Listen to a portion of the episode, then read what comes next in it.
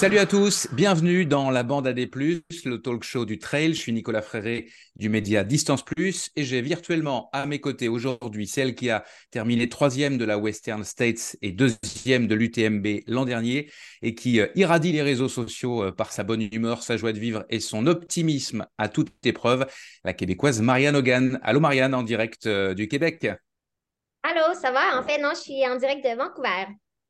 Ah bon, bah Vancouver.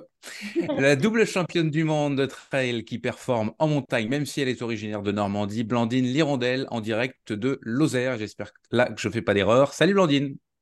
Salut Nico. Euh, bah non, écoute, euh, c'est bien ça. Je suis bien en Lozère.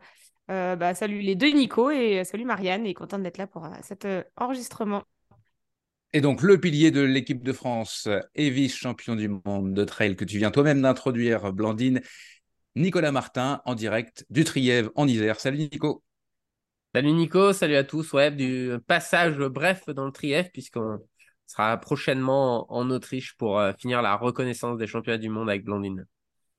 On en parlera dans, quelques instants et nous serons rejoints dans une euh, petite dizaine, quinzaine de minutes par euh, l'une des kinés de la bande spécialisée dans la prévention et le traitement des blessures en course à pied, Florence Morisseau, de la clinique du coureur. Et je fais évidemment un salut amical à tous les autres membres de la bande, Ludo Collet, Sabine Erstrom, Corinne Favre, Hugo Ferrari, Thomas Laure Blanchet, Fiona Porte et Robin, Schmitt, des genoux dans le gif et non pas Robin Genoux.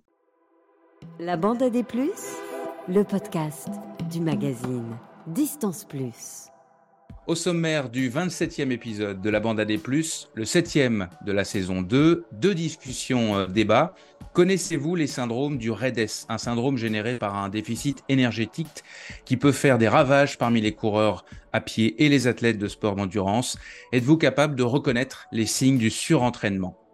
Est-ce que Seule la victoire est belle. On peut ou peut-on euh, terminer au pied du podium avec satisfaction, même si tout le monde attend que l'on gagne encore, parce qu'on gagne tout le temps ou souvent, et qu'on était évidemment favori ou favorite sur le papier. Ce n'est pas le but qui compte, c'est le chemin parcouru pour l'atteindre, disait le philosophe américain Ralph Waldo Emerson.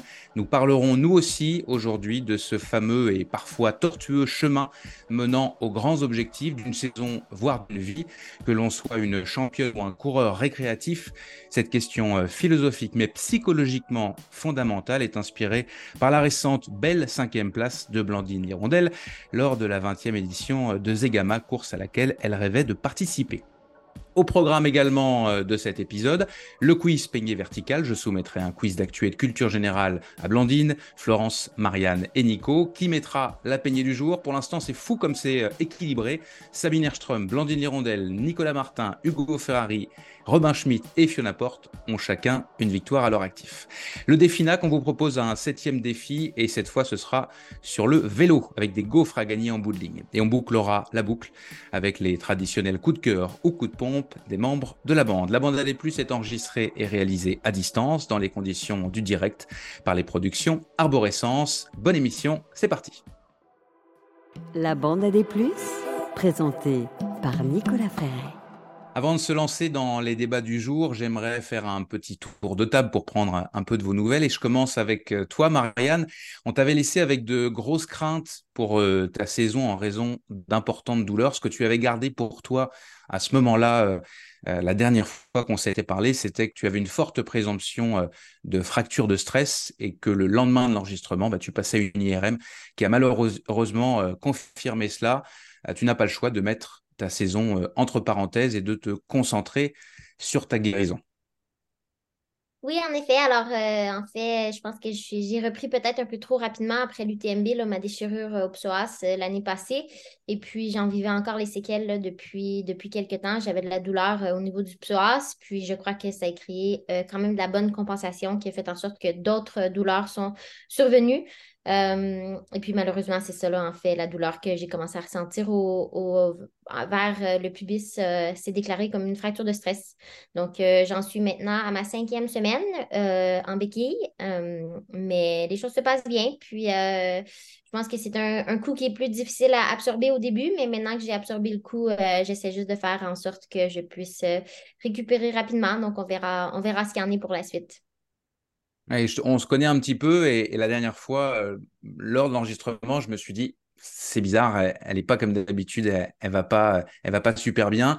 Mais euh, depuis, et j'invite encore une fois nos auditeurs à, écouter euh, la conversation euh, assez longue que tu as eue avec Yannick Vézina dans, Pas sorti du bois. Hein. on te suit depuis, plus d'un an avec lui. Tu, rentres un peu plus dans, dans les détails. Mais ce que tu disais, c'est que bah, voilà, tu as vécu un moment vraiment difficile. compliqué à gérer émotionnellement, mais que là, ça y est, tu es dans la phase où tu as accepté, la phase de deuil est en cours, euh, euh, voilà, et tu, mets tout. D'ailleurs, on le voit, je disais tout à l'heure sur les réseaux sociaux, euh, ton optimisme à toute épreuve, mais j'imagine que ça fait aussi partie du truc de, mettre des vidéos un peu rigolotes, d'essayer de, de court-circuiter le, côté négatif de la gestion d'une blessure pour bah, finalement essayer d'aller le mieux possible et, et, de continuer de garder le sourire parce que de toute façon, tu n'as pas le choix.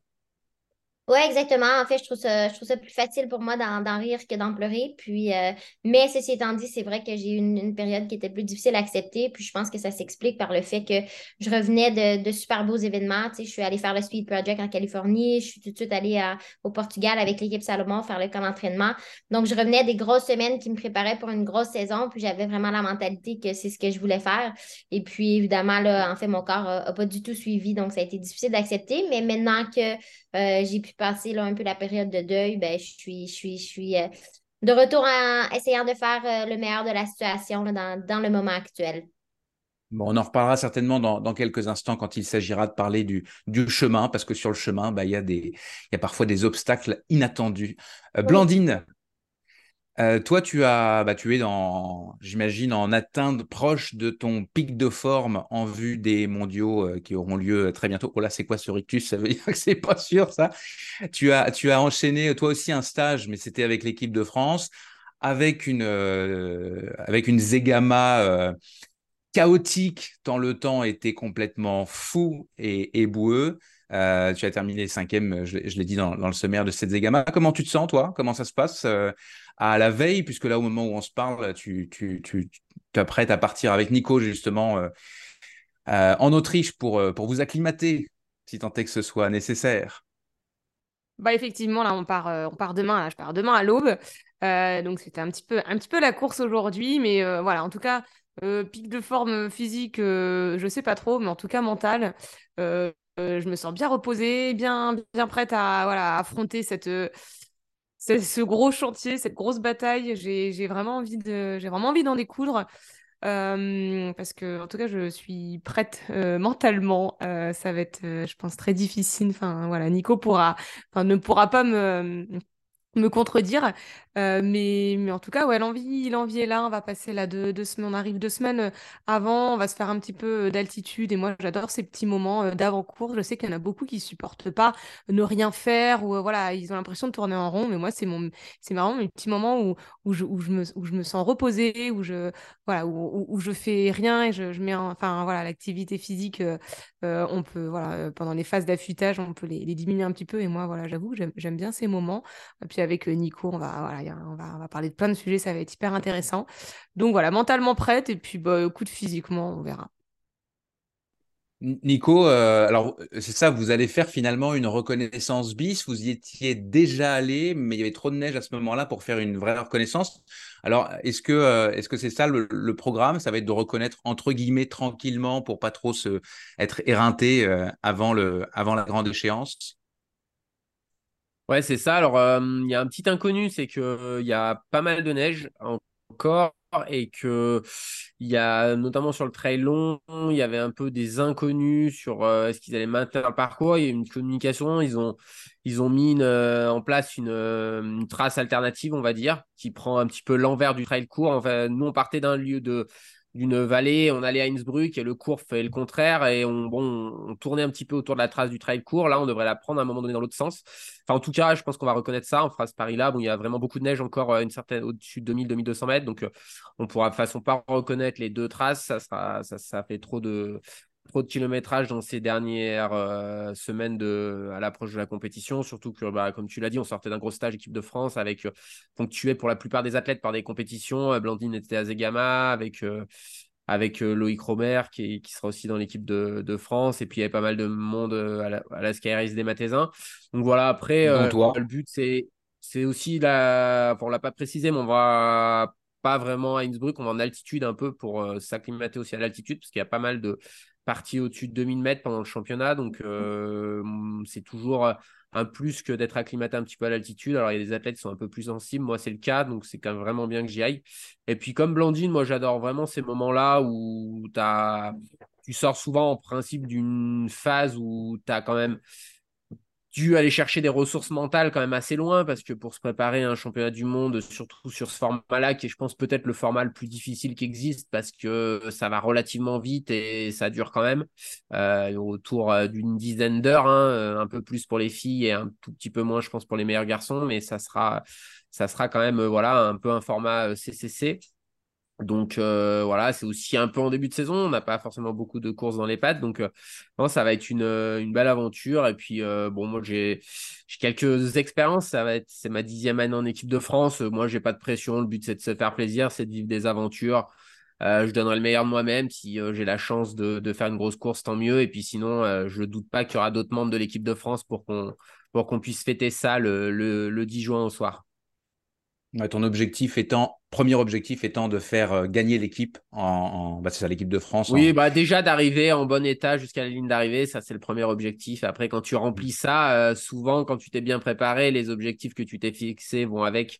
Mais, euh, mais comme j'avais dit dans le Cantal où on, on a parlé de médailles, moi j'ai bien précisé que les médailles ça se banalise pas et ça se gagne pas si facilement que ça et que il y a tout le monde qui vient pour gagner des médailles. Il y a que trois places sur le podium, donc il faut, euh, il faut avoir pas mal d'humilité. La première chose, c'est de réussir sa course, quoi. Et c'est ce qu'on va évoquer maintenant.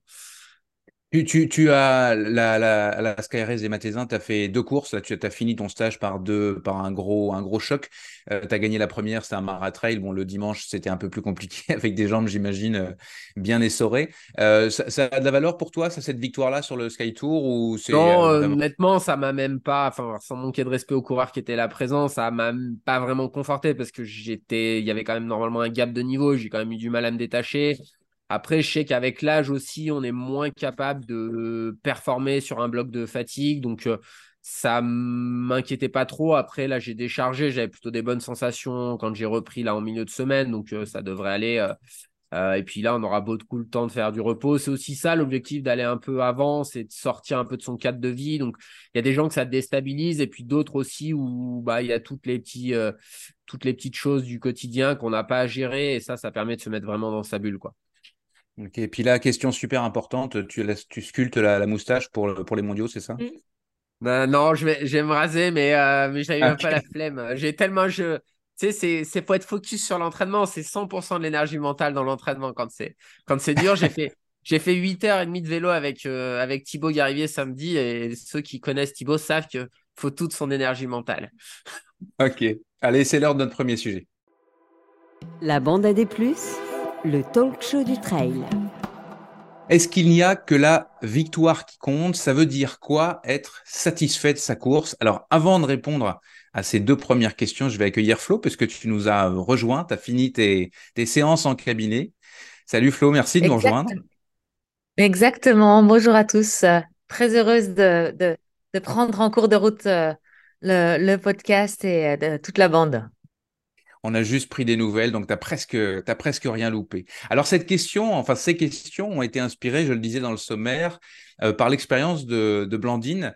Euh, Blandine, tu as fait une cinquième place à, Zegama, et puis euh, ce que tu expliquais au lendemain, c'est que tu étais super contente de ta course, mais les messages que tu as reçus sur les réseaux sociaux, tous souvent empathiques et super sympathiques, bah, ce qu'on t'a renvoyé, c'est quasiment que tu avais perdu, c'est que c'était un échec parce que, effectivement, Blandine Lirondelle, euh, elle n'est pas dans le circuit depuis très longtemps, mais tu as la tendance à quand même souvent gagner. Donc, tu as habitué les gens, les médias euh, à, faire de super perfs. Et une cinquième place à Zegama, ben, ça, semble être une déception pour, pour certains, mais en tout cas, pas pour toi. Raconte-nous ça, puis essaye de retrouver les émotions que tu avais à ce moment-là, parce que finalement, tu avais quand même une, éprouvé une espèce de déception, voire un, tu avais besoin d'exprimer un coup de gueule à ce moment-là, parce que toi, tu étais contente, tu n'avais pas envie qu'on te gâche cette, cette course. Bah effectivement, euh, c'est vrai que j'ai envoyé un message euh, peut-être le lendemain ou deux jours après, j'étais sur mon petit nuage et je et, oui le, le- les réactions des, des gens d'extérieur euh, m'ont fait un petit peu redescendre prématurément. En fait, voilà, pour commencer euh, dès le début, c'est vrai qu'avant les courses, mais que ce soit Gamma ou n'importe quelle course, bon, je suis quand même souvent annoncée euh, favorite hein, de par, euh, de par mon palmarès. Et on a beau on me dire alors, est-ce que tu as la pression? Qu'est-ce que tu vises? Quel est ton objectif? Et moi, je réponds tout le temps. Non, j'ai pas la pression parce que je considère que voilà, maintenant, c'est vrai qu'au début de mon au début de ma, on va dire entre guillemets, ma carrière sportive, euh, j'avais un peu plus de pression parce que j'avais, je, devais euh, confirmer un petit peu mon niveau. Je trouve qu'au début c'est difficile, on a envie d'enchaîner les victoires pour dire que, voilà, pour montrer qu'on qu'on a- qu'on mérite d'être là. Moi, bon, voilà, je, considère, alors euh, bon, vrai ou pas vrai, mais en tout cas moi personnellement, je le considère que j'ai plus vraiment à, prouver, aux autres euh, grand-chose. Donc je, dis, euh, si je passe à côté de cette course-là, voilà, ça peut arriver toujours. On a tous des hauts et des bas. Ensuite, qu'est-ce que je vise comme objectif? Ben, Je dis tout le temps, moi, je vise vraiment de me, voilà, de me faire plaisir, de faire une course accomplie, aboutie, de donner le meilleur de moi-même au moment, euh, enfin, voilà, de me donner le meilleur de moi-même au moment où je, euh, où, je, où je prends le, départ. Donc, soit je suis à 100% de mon, ma, ma mes capacités physiques, soit je suis moins. Euh, et puis, voilà, je n'ai pas d'objectif de... Je n'ai pas d'objectif de, classement. Et, personne vraiment me croit. Tout le monde dit, oui, c'est ce qu'elle dit, mais bon. euh, Et, effectivement, moi, Zegama, ça m'a vraiment conforté euh, là-dedans. Euh, j'ai, fait donc la course de Zegama où je partais d'une part, pas forcément à 100% de mes capacités, et puis d'autre part, finalement, je pense qu'à ce moment-là, il y avait meilleur que moi. Surtout, vu les conditions, c'était des conditions très difficiles. Moi, je suis vraiment, je suis vraiment très j'ai beaucoup de mal dans les descentes, d'autant plus dans les descentes techniques. Donc, euh, c'était pas un- une année qui me correspondait. Euh, mais Parce qu'il y avait vraiment, beaucoup de les... boue, parce que la météo était euh, dégueulasse. il y avait euh, beaucoup de... la... Ouais, la météo était, était dégueulasse. Quand je dis que j'étais pas à 100% physiquement, j'étais pas non plus à 100% mentalement. Et c'est vrai que, voilà, s'engager, euh, je pense qu'il me manquait un petit peu de, de, de recharge mentale, mais j'étais quand même mais hyper contente de faire, de faire cette course. Euh, c'était c'était très dur à des moments. En fait, tous les moments où il n'y avait pas de gens, parce que alors moi, je, l'émulation de, de- des, des- des- Enfin, je suis euh, transcendée par, euh, à chaque fois par les supporters. Alors, Zegama, ça, c'est la course euh, euh, phare à, ce niveau-là. C'était incroyable l'ambiance qu'il y avait, mais pas forcément dans la montée du Sanctus Spiritus. Bon, ça, c'était, c'était, oh, ça, c'était hors norme. Mais même toute la course, il y avait du monde tout le temps, malgré les conditions dantesques. Les gens avaient fait le déplacement et c'était, c'était incroyable de tous les âges, de tous les. Enfin bon, j'ai trouvé ça génial. Par contre, quand il y avait moins de monde, ou voilà, c'est vrai qu'on a eu de la pluie, de la pluie, de la pluie, de la boue. euh, on n'a pas arrêté de se casser la gueule. C'était, c'était très compliqué. Mais, euh, mais voilà, ce qui rend du coup la, l'arrivée.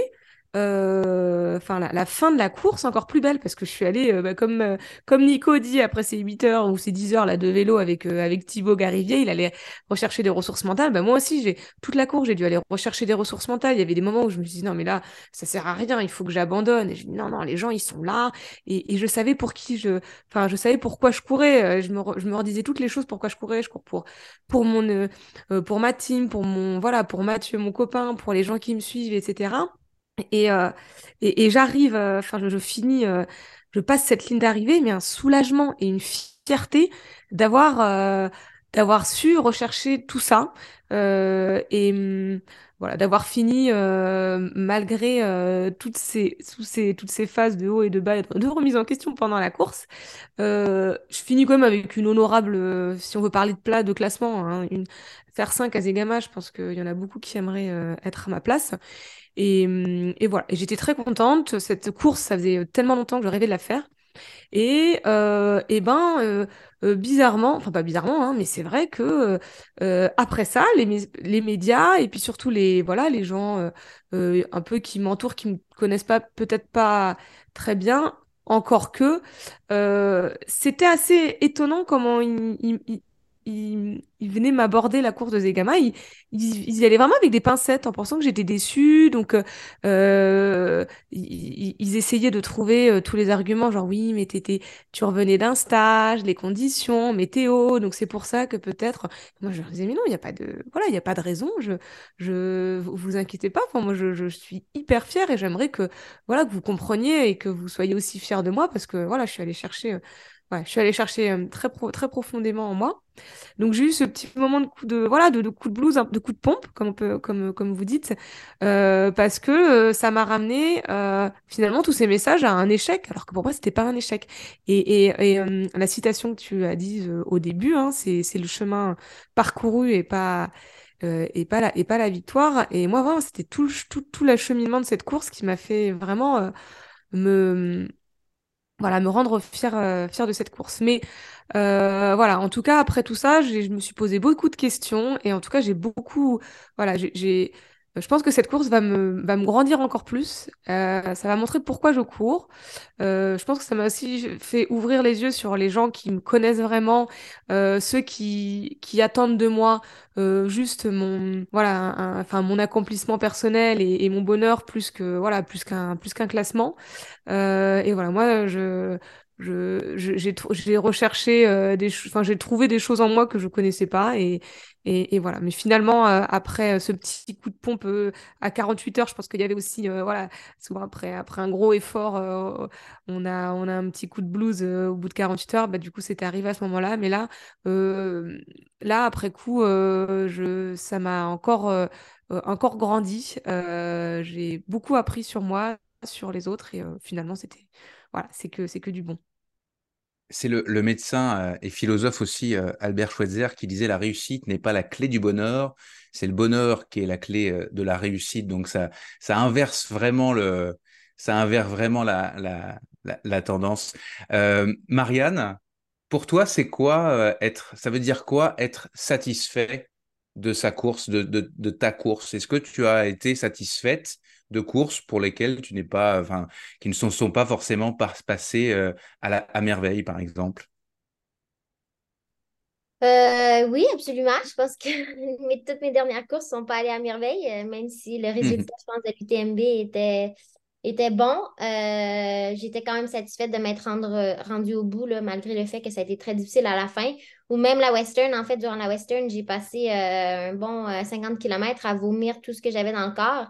Euh, donc, le simple fait d'avoir pu traverser la ligne d'arrivée sur le podium, ça a été vraiment, ça a été vraiment quelque chose pour moi. Euh, puis les histoires comme ça, j'en ai qui, qui finissent plus. J'ai aussi, ça m'est arrivé durant le 125 km de là, où euh, j'étais satisfaite d'avoir traversé la ligne d'arrivée juste parce que c'était ma première course de retour, mais aussi parce qu'il m'est arrivé un pépin durant la course également avec une, foulure de cheville. Donc, je pense que je comprends vraiment ce que, ce que, ce que Blandine a vécu euh, mais euh, ça fait du bien d'en parler parce que je pense que des fois, les gens doivent faire ça aussi parce que ça doit venir d'un bon. ils veulent, ils veulent pas non plus insulter euh, la personne à qui ils disent félicitations. ça nous est tous arrivé de dire félicitations à quelqu'un à un moment donné, puis la personne est, est un peu refroidie par le fait qu'on lui dit bravo sur une course qui ne sont pas fiers. Euh, mais je pense que je pense qu'il faut qu'on se rappelle quand on dit félicitations à quelqu'un que ça vient toujours d'une belle place, puis qu'on ne devrait pas mettre en, mettre en question la performance de la personne et on devrait plutôt laisser la personne parler de, de, de, sa performance. De son ressenti. Ouais. Nico, toi, t'en parles, c'est un sujet que tu abordes souvent, hein, d'une manière générale, ta carrière. C'est ça, en fait, il y, a deux, y a deux plans. C'est que en fait, là, ce que ce qu'explique Blandine, c'est qu'il y a une différence en fait entre ce que les gens perçoivent et euh, euh, et, Blandine aujourd'hui est euh, une, actrice phare de, de la discipline. Alors, on n'est pas un sport très médiatique, mais il y a un peu de médiatisation et et, c'est logique, je pense, par rapport à son palmarès, que les gens attendent mieux qu'une cinquième place de Blandine Azegama, même si faut respecter les adversaires et que c'est ce que je lui avais dit en, en message privé, euh, moi j'aurais signé des deux mains pour faire cinquième de Zegama, tu vois, par exemple. Hmm. Donc ça reste une, énorme performance. Mais, euh, mais ça, en fait, les gens, les gens euh, ne sont pas à la place de l'acteur Et, et Blandine, ce jour-là, on a vécu des conditions qui étaient peut-être pas celles de Zegama, mais qui étaient quand même pas hyper agréables pendant la semaine de stage dans le Cantal. Donc, ça a quand même coûté un petit peu d'énergie mentale chaque jour, de récupération, de s'entraîner dans ces conditions. Donc, euh, derrière, il faut aller à Zegama, il y a un trajet. Donc, c'est clairement pas les conditions que tu mets en place si tu vises Zegama en objectif majeur. Euh, donc, euh, il y, a, après, on peut être porté par, euh, par son envie de découvrir une course et de faire du mieux possible. Après, quand il y a de la fatigue sur une course de très haut niveau comme ça, bah, ça arrive qu'on on, on un petit peu en dessous de sa valeur théorique. Et en fait, je pense que c'est ça que les gens ont perçu quand ils ont envoyé des messages en Blandine en ayant l'impression qu'elle n'avait pas couru à son meilleur niveau et, probablement qu'en termes de valeur, ce n'était pas son meilleur niveau. Après, ça n'empêche pas qu'il faut avant tout trouver son plaisir dans ce qu'on fait et finalement le regard des autres, bah ouais, c'est pas très important quoi. Blandine, elle avait envie de voir à quoi ressemblait Zegama, euh, de vivre euh, la montée de Sancti Spiritus et enfin tant que tu l'as pas vécu, tu peux pas imaginer ce que c'est. Euh, enfin moi j'ai j'avais vraiment la chair de poule quoi. C'était un truc c'est ce qui parlera le plus aux gens, c'est peut-être les images du Tour de France quand les gens souffrent devant euh, l'échappée ou le peloton qui ouvre. C'est, mais c'est vraiment ça. Et c'est, euh, c'est tu sors du, de ce passage-là, tu as mal aux oreilles. C'est vraiment, vraiment exceptionnel. Et hum, du coup, il y a une forte envie de découvrir ça qui, je pense, animait Blandine. Et peut-être que finalement, sa vraie motivation ce jour-là, elle était davantage là-dedans, dans, la, dans le partage, dans le fait de découvrir. Alors, j'imagine qu'elle aurait préféré partager une météo peut-être un peu moins apocalyptique que ce jour-là parce que voilà, si, si tu prends moins de plaisir, et c'est quand même le cas quand les conditions sont très difficiles, ben forcément, si en plus il y a moins de motivation un petit peu extrinsèque, d'objectifs majeurs, bah, il y a des périodes dans la course où ça va être un peu plus dur. Et souvent, c'est aussi ces courses-là qui laissent des fois le plus de souvenirs parce qu'il faut aller puiser, puiser au fond. Euh, et voilà, souvent on s'arrête au résultat brut. Euh, Enfin, je pense qu'on peut parler des, deux dernières médailles au championnat du monde euh, de Blandine ou de la mienne. Je pense que ça s'est pas déroulé. Euh, en tout cas, moi, je sais pour moi, mais je crois que Blandine, c'était pour, euh, pour l'avoir vu un peu dans le début de course, je pense pas que ça a été un long fleuve tranquille du début à la fin. Et il y a des moments, moi personnellement, vers le kilomètre 46-47, j'ai il y a eu des petites pensées dans ma tête d'abandonner. Donc il y a toujours euh, un, chemin. Après, est-ce que la question, c'était est-ce que la victoire, elle occulte tout? Je pense que la victoire occulte mm. beaucoup de choses, mais la victoire, euh, et on ne gagne pas toujours. Et finalement, c'est pas toujours dans la victoire qu'on se forge le plus parce que justement, on va fermer les yeux sur des petites choses. Et l'importance du chemin, pour moi, elle est davantage dans le fait de durer. Parce que pour durer, il euh, faut prendre du plaisir dans ce qu'on fait. Et, et c'est un peu ce que je dis maintenant. C'est parce que si moi, j'arrive encore à faire du haut niveau, c'est pas parce que je suis plus motivé que les autres ou, que je suis plus fort mentalement que les autres. C'est juste que j'adore ce que je fais et que ça me coûte pas beaucoup en fait de le faire. Alors bien sûr, euh, je disais pas ça dans le Grand Colombier euh, dimanche, euh, enfin samedi après.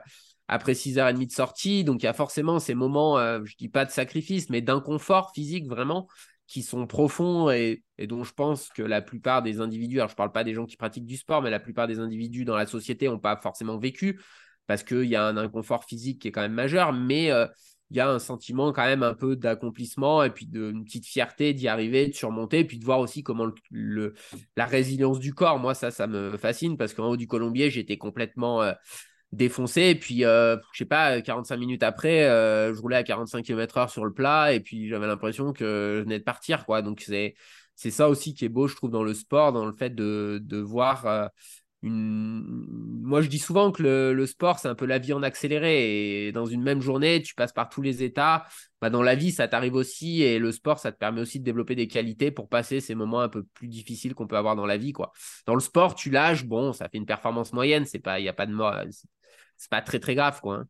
Il y aura d'autres courses et puis. Je reste avec toi parce que tu as fait énormément de podiums dans ta vie. Euh, mais tu as fait énormément de deuxième place aussi. Est-ce que c'est quelque chose qui euh, est venu à un moment donné euh, teinter ton plaisir, le fait de, de finir deuxième ou que ce soit l'image que les médias, je, nous inclus dedans, Distance Plus aussi, peut potentiellement te renvoyer ou finalement c'est quelque chose dont tu te, justement, tu te moques parce que ta deuxième place, elle, était, elle avait été chèrement gagnée, quoi bah, je pense qu'il y a plusieurs phases dans une carrière quand tu es là-dedans. Euh, au début, j'avais l'impression de peut-être pas faire assez, d'être assez sérieux. Et avec les années, je me suis rendu compte qu'en fait, on a tous ses points forts, ses points faibles, ce qui ne veut pas dire qu'il ne faut pas essayer de les développer, mais moi, je sais que être ultra rigoureux dans tout pour faire de la très haute performance, c'est pas vraiment mon caractère, ça l'a jamais été dans un quelconque domaine, euh, c'est plus la passion qui me guide. Euh, après, sur mes plupart de mes deuxièmes places, euh, j'ai jamais eu le sentiment d'avoir flanché, par exemple, mentalement un jour où j'aurais pu gagner. quoi. Ça, ça peut laisser des regrets, mais à chaque fois que j'ai été battu, les deux fois au championnat du monde, il y avait quand même un écart qui était conséquent. Au Templier, une fois, j'ai fini une minute 20, mais pour moi, c'est la meilleure course de ma carrière. J'étais une résilience mentale qui était exceptionnelle ce jour-là j'étais juste tombé sur quelqu'un qui, était plus fort. Et, voilà, mais je sais jamais eu ce côté tueur, euh, gagné à tout prix. Euh, Thomas dit toujours, tu vois, il y a que la victoire qui est belle, par exemple. moi, je trouve que la victoire, c'est bien beau. Après, ça dépend aussi qui t'a battu, quoi.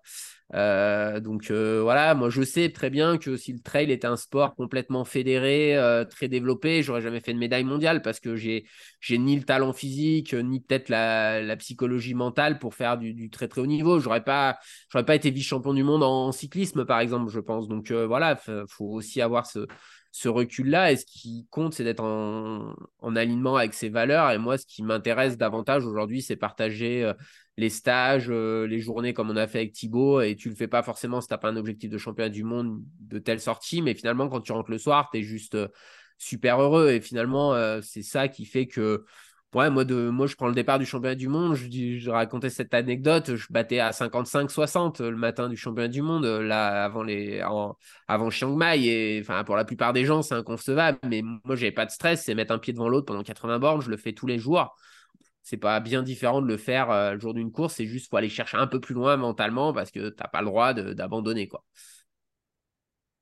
Euh, pour le commun des mortels, la grande majorité des gens, euh, Qu'est-ce que tu donnerais comme, comme conseil avant une course? Est-ce qu'il faut se fixer des objectifs et s'y coller ou est-ce que les, les, jalons peuvent être différents Évidemment, on ne parle pas de victoire pour la très très très grande majorité des, des coureurs du, du peloton. Par contre, chacun a sa performance personnelle en, en vue. est-ce qu'il faut rester arrimer à cette volonté de faire un temps, de faire euh, euh, une place peut-être, ou euh, il faut travailler mentalement autrement, selon toi?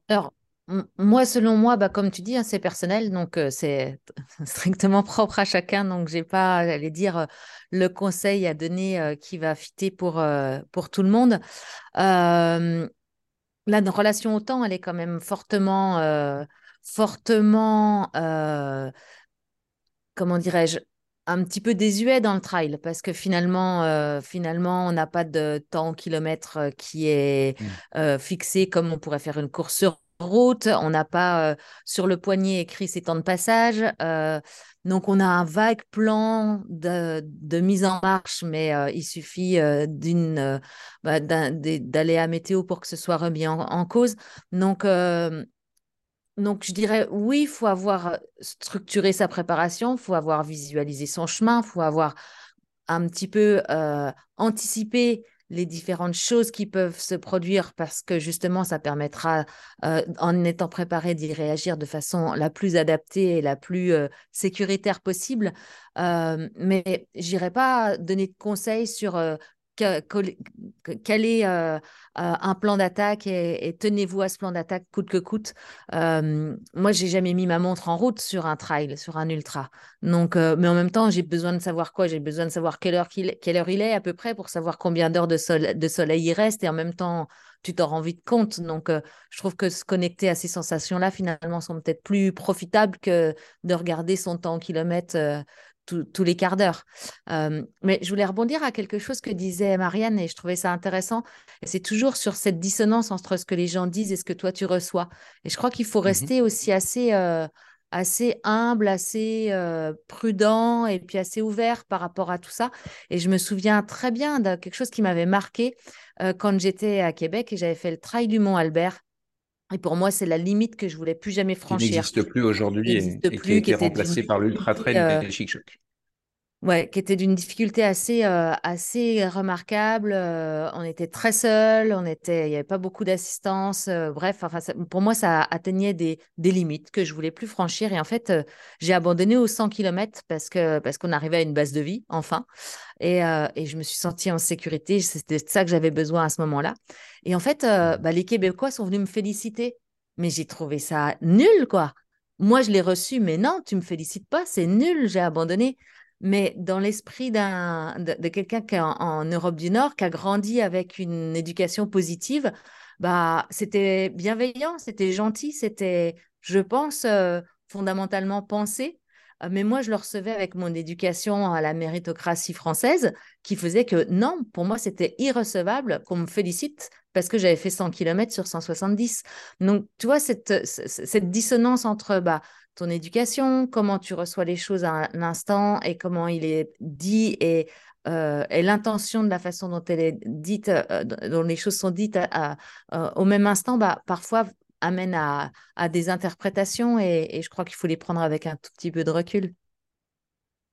Marianne, est-ce que tu as quelque chose à, rebondir là-dessus? Est-ce que toi qui, qui voyages beaucoup et tu connais bien l'Europe et tu connais bien évidemment le, continent nord-américain, tu, tu peux constater ça ou tu constates ça aussi, la différence de mentalité par rapport à la réception d'une, d'un résultat, euh, peu importe si ce- si c'est une victoire ou, ou quoi?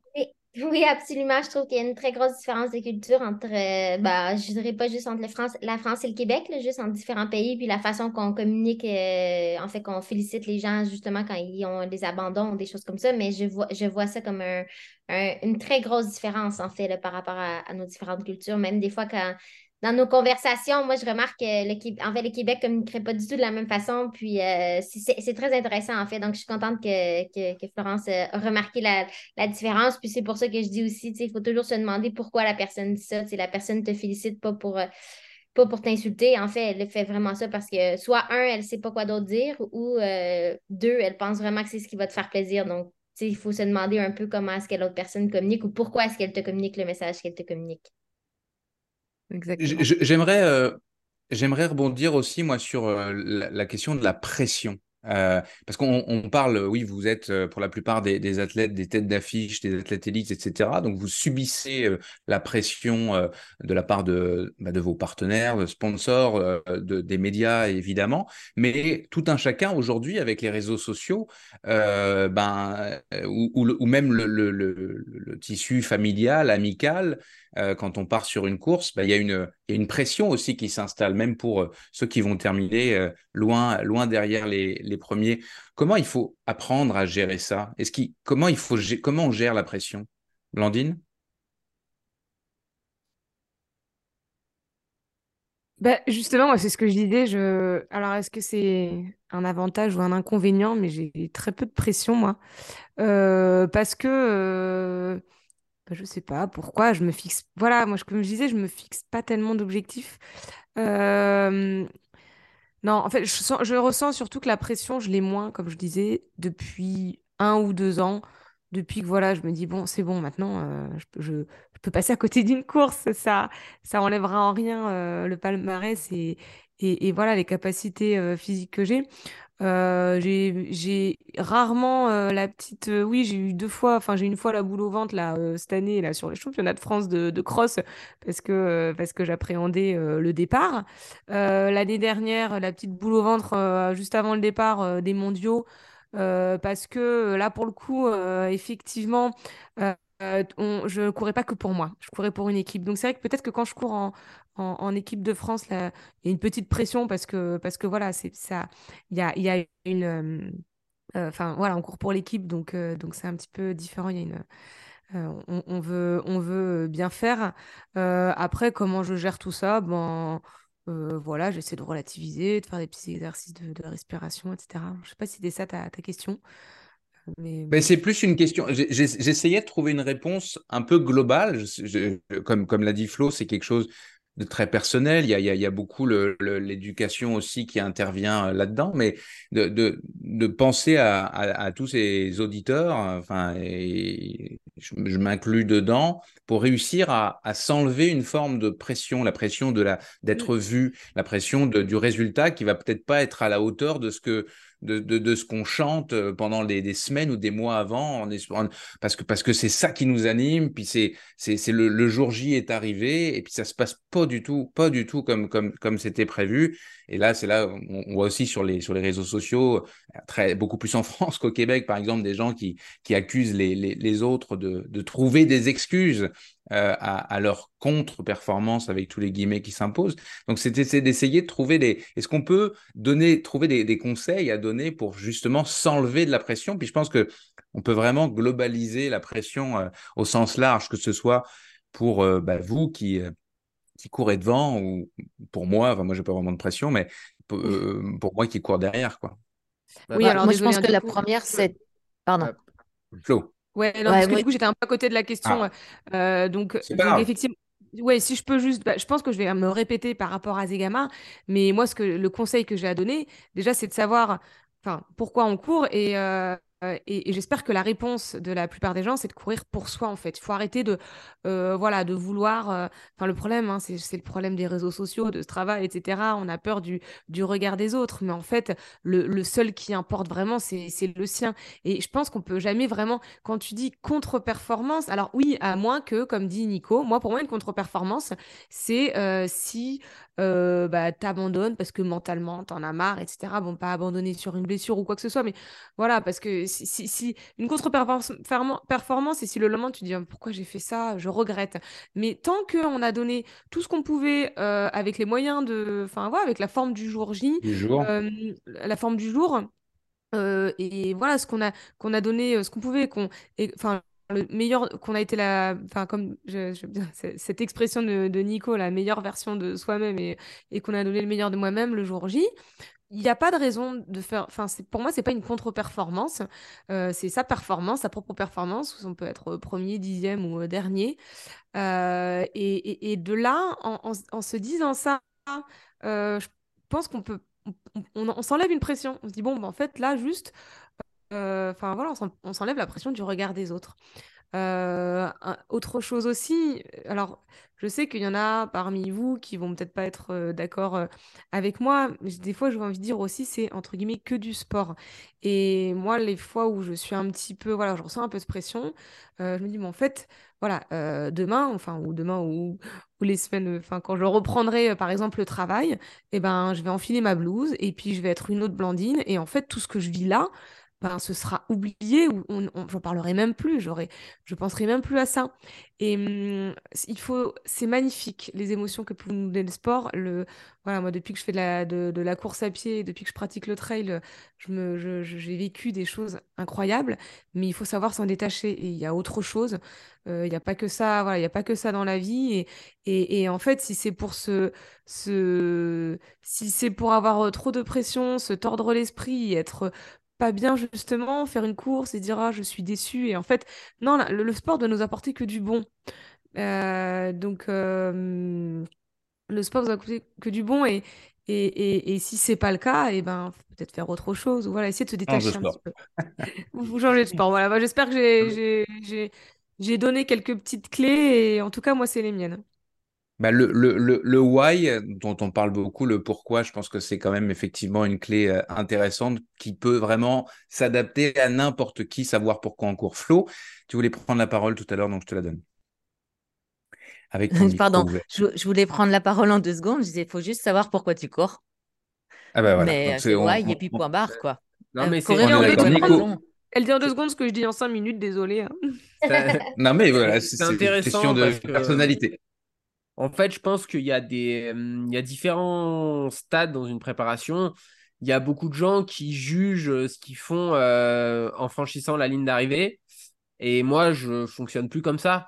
C'est-à-dire que là, on est à un peu plus de trois semaines des mondiaux. J'ai déjà réussi ma préparation pour les championnats du monde. Et ça, j'ai trouvé des ressources mentales pour le faire. Il y a des jours, euh, la Scaris des Matézins, franchement, le, je suis arrivé du Sky Tour, j'ai appelé mon entraîneur, j'ai dit demain, je n'ai pas envie de courir je me, sens fatigué.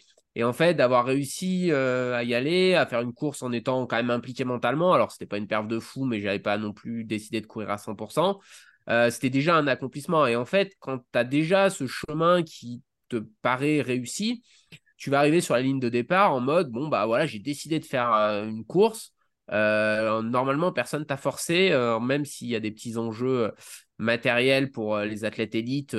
la plupart, ils gagneraient aussi bien leur vie, voire mieux, s'ils faisaient leur, leur, leur métier de formation. Donc en fait, c'est juste voilà, se dire pourquoi je fais ça, quelles sont les motivations. Ça, faut travailler en amont. Moi, je trouve ça intéressant aussi de visualiser. Après, la pression, par exemple, par rapport aux autres, moi, j'en ai pas trop. Après, j'ai quand même de la pression, là, par exemple, par rapport aux champions du monde par rapport à ce qu'est le parcours, à la difficulté du parcours, à, aux ressources mentales qu'il va falloir mobiliser à un moment donné, parce que c'est sûr qu'à un moment donné, il va y avoir des pensées du style euh, Mais pourquoi je fais ça? C'est tellement dur, euh, et que je serais mieux dans mon canapé en train de regarder le Giro. Bon, ce sera terminé, mais.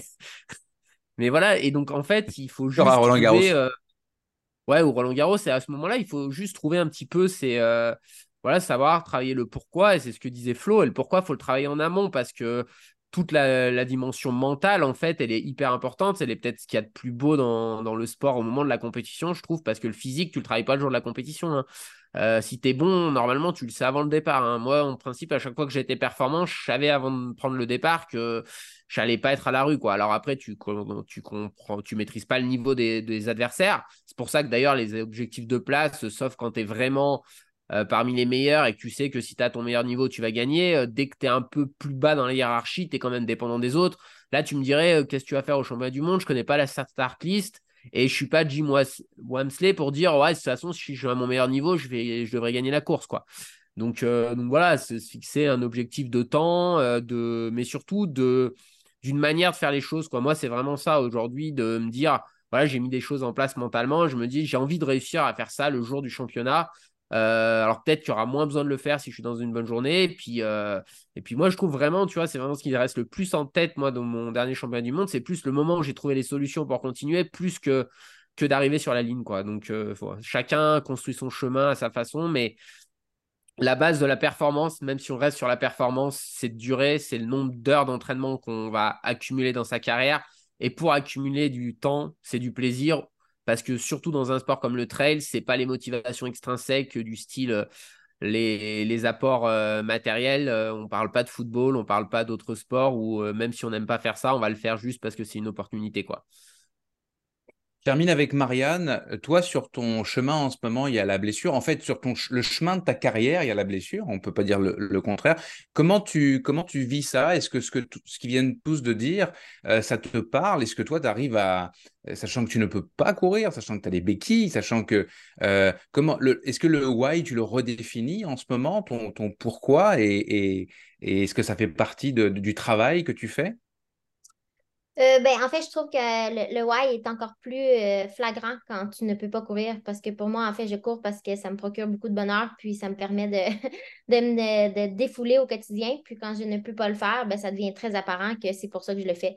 Donc, je le fais pas du tout pour, euh, pour les performances ou pour. je le fais aussi pour les journées que ça me donne et les aventures que ça, ça me permet de vivre avec mes amis. Puis là, malheureusement, Becky, je peux pas faire peux pas faire beaucoup de choses. Donc, pour moi, c'est plus facile. mais je veux juste rebondir un peu. Moi, la façon que je gère avec la pression de, course et quand, quand, quand, les gens disent justement est-ce que tu es stressé ou des choses comme ça, moi, ce, que, ce qui m'aide, c'est de me rappeler que euh, les humains, de façon générale, sont quand même très centrés sur eux-mêmes. Donc, il faut réaliser que toi, tu es centré sur toi-même, puis tu te mets de la pression pour ta performance en passant que tout le monde, c'est important pour eux. Mais en réalité, tout le monde fait la même chose pour eux-mêmes. Donc, il faut, se réaliser, il faut réaliser que euh, quand tu traverses la ligne d'arrivée en cinquième ou puis que tu veux gagner, en fait, les gens, ils s'en foutent. Peut-être que pendant une ou deux journées, ils vont en parler, mais rapidement, ils passent à autre chose. Puis, il faut, il faut se rappeler que euh, oui, pour nous, ça paraît super important parce qu'on focus sur notre nombril, mais si tout le monde fait ça, c'est sûr que ta performance n'est pas si importante que ça dans le monde de quelqu'un d'autre. Donc, moi, ça me permet de relativiser le fait qu'au final, il faut vraiment que tu fasses ce qui te rend plaisir, puis il faut que tu traverses la ligne d'arrivée en, sachant que tu as donné le meilleur de toi-même pour pouvoir peut-être euh, te faire plaisir, mais il faut oublier le, faut oublier l'idée que tout le monde euh, s'intéresse à fond à ta performance. Ou, oui, euh, on, évidemment, on suit les performances puis on aime ça, mais au final, les gens passent rapidement à d'autres choses, puis c'est correct comme ça. Puis c'est ce qui fait en sorte que je trouve qu'on ne devrait pas avoir de pression de performance parce que tout le monde, euh, tout le monde vit leur vie pour, pour eux, en fait. Ça ne doit pas être si stressant que ça, je trouve. Mais évidemment, j'aimerais penser que les gens sont un peu plus sont un peu plus généreux, mais moi, ça m'aide à relativiser le fait, à relativiser le fait que c'est pas si important que ça, le focuser sur sa propre performance. Bien, mais je pense qu'on peut, euh, on peut s'en tenir à, on peut se terminer là-dessus et passer au quiz. Le quiz. Peigné vertical. Dans chaque épisode, les membres de la bande AD+, s'affrontent dans un quiz de culture générale et sur euh, l'actualité du trail. Une victoire au quiz peigné vertical, c'est une peignée et celui ou celle qui détiendra le plus grand nombre de peignets à la fin de la saison remportera la peignée d'or. Pour l'instant, c'est super équilibré. Personne ne se démarque. Les six premières peignées ont été remportées respectivement par Blandine, Hugo, Robin, Fiona, Sabine et Nico. Est-ce que vous êtes prêts? On est prêt. Allez, oui. Eh, j'écoute quand je, quand je n'enregistre pas avec vous, j'écoute les épisodes, hein, bien sûr, de la Bonne Plus. Euh, il est ressorti plusieurs fois que la première fois que j'ai gagné ma peignée, j'ai triché. je remets en cause. J'étais accompagnée de Mathieu qui n'a pas pu s'empêcher de me donner certaines réponses. Et d'ailleurs, il y en avait une sur deux qui était fausse. Mais bon, là, je suis seule et je ne défend. pas. Mais en bah, tout cas. tu as le droit de proposer des questions bonus dont tu connais la réponse, Blandine. C'est autorisé maintenant. Ah non, alors tu vois, alors là, je le dis, je le dis tout de suite, s'il y a une égalité, j'ai maintenant prévu une question bonus. Donc, ah, il n'y aura pas ce genre de, ce genre de, de, moment qui restera un très grand moment du dernier euh, épisode que j'invite, j'invite tous les, les, les, auditeurs à aller l'écouter si ce n'est pas euh, déjà fait. Donc, cinq questions. Et je rappelle que vous attendez que je lise la, question avant de donner votre prénom pour répondre. C'est parti. Quelle est la seule course de trail que devrait faire Kylian Jornet cette année? Sierzinal. Blandine. Ah non, Mais... UTMB, la Diagonale des Fous ou la Hard Rock 100 Nico. Ah. Cardinal. C'est effectivement la 50e édition euh, de Sierzinal qui aura lieu le 12 août prochain. Donc Sierzinal, c'est 31 km pour 2200 mètres de dénivelé positif. Kylian l'a déjà remporté 9 fois et il détient même le record euh, de vitesse en 2h25 minutes et 35 secondes. Kylian qui est actuellement en expédition en Himalaya. Et puisque, vu qu'il est en, en expédition en Himalaya, j'introduis la deuxième question. La première ascension intégrale de l'Everest à 8848 mètres d'altitude remonte à il y a 50 ans, 60 ans, 70 ans ou 80 ans. Nico. Ta dernière réponse, c'est combien, t'as dit? 80. même pas la réponse. Euh, alors, euh, c'est 1948, je crois. Donc, euh, ça fait 80 à peu près. Ouf. Blandine? Bah attends, 40... Ah, parce que j'étais sûr. Bah attends, euh, il a dit quoi 48. Euh, donc 50... Bah 70 du coup. Euh. Ah non, merde, merde, merde, non, c'est pas 48. Le point pour Blandine qui compte un tout petit peu ah, merci Nico, j'en avais aucune idée. C'est 53. C'était... C'était le 29 mai 1953 et les deux et oui, c'était le Néerlandais merci, tu m'as donné le point. Tu m'as donné le point. Et le Sherpa népalais Tenzing Norgay. J'espère que je prononce correctement, mais c'était donc bien il y a 70 ans, tout pile. Je pense qu'il t'en voudra pas. Euh. Non, je pense pas. Les deux sont, ne sont plus de ce monde. Eh oui. Évidemment. Euh, un point pour Nico, un point pour Blandine. On continue avec la troisième question. En neuf participations au championnat de France de course en montagne depuis 2013. Combien de podiums a réalisé Christelle Deveil? Première réponse, 10. Je vais essayer. Nico. Blandine, oui, je crois que je sais.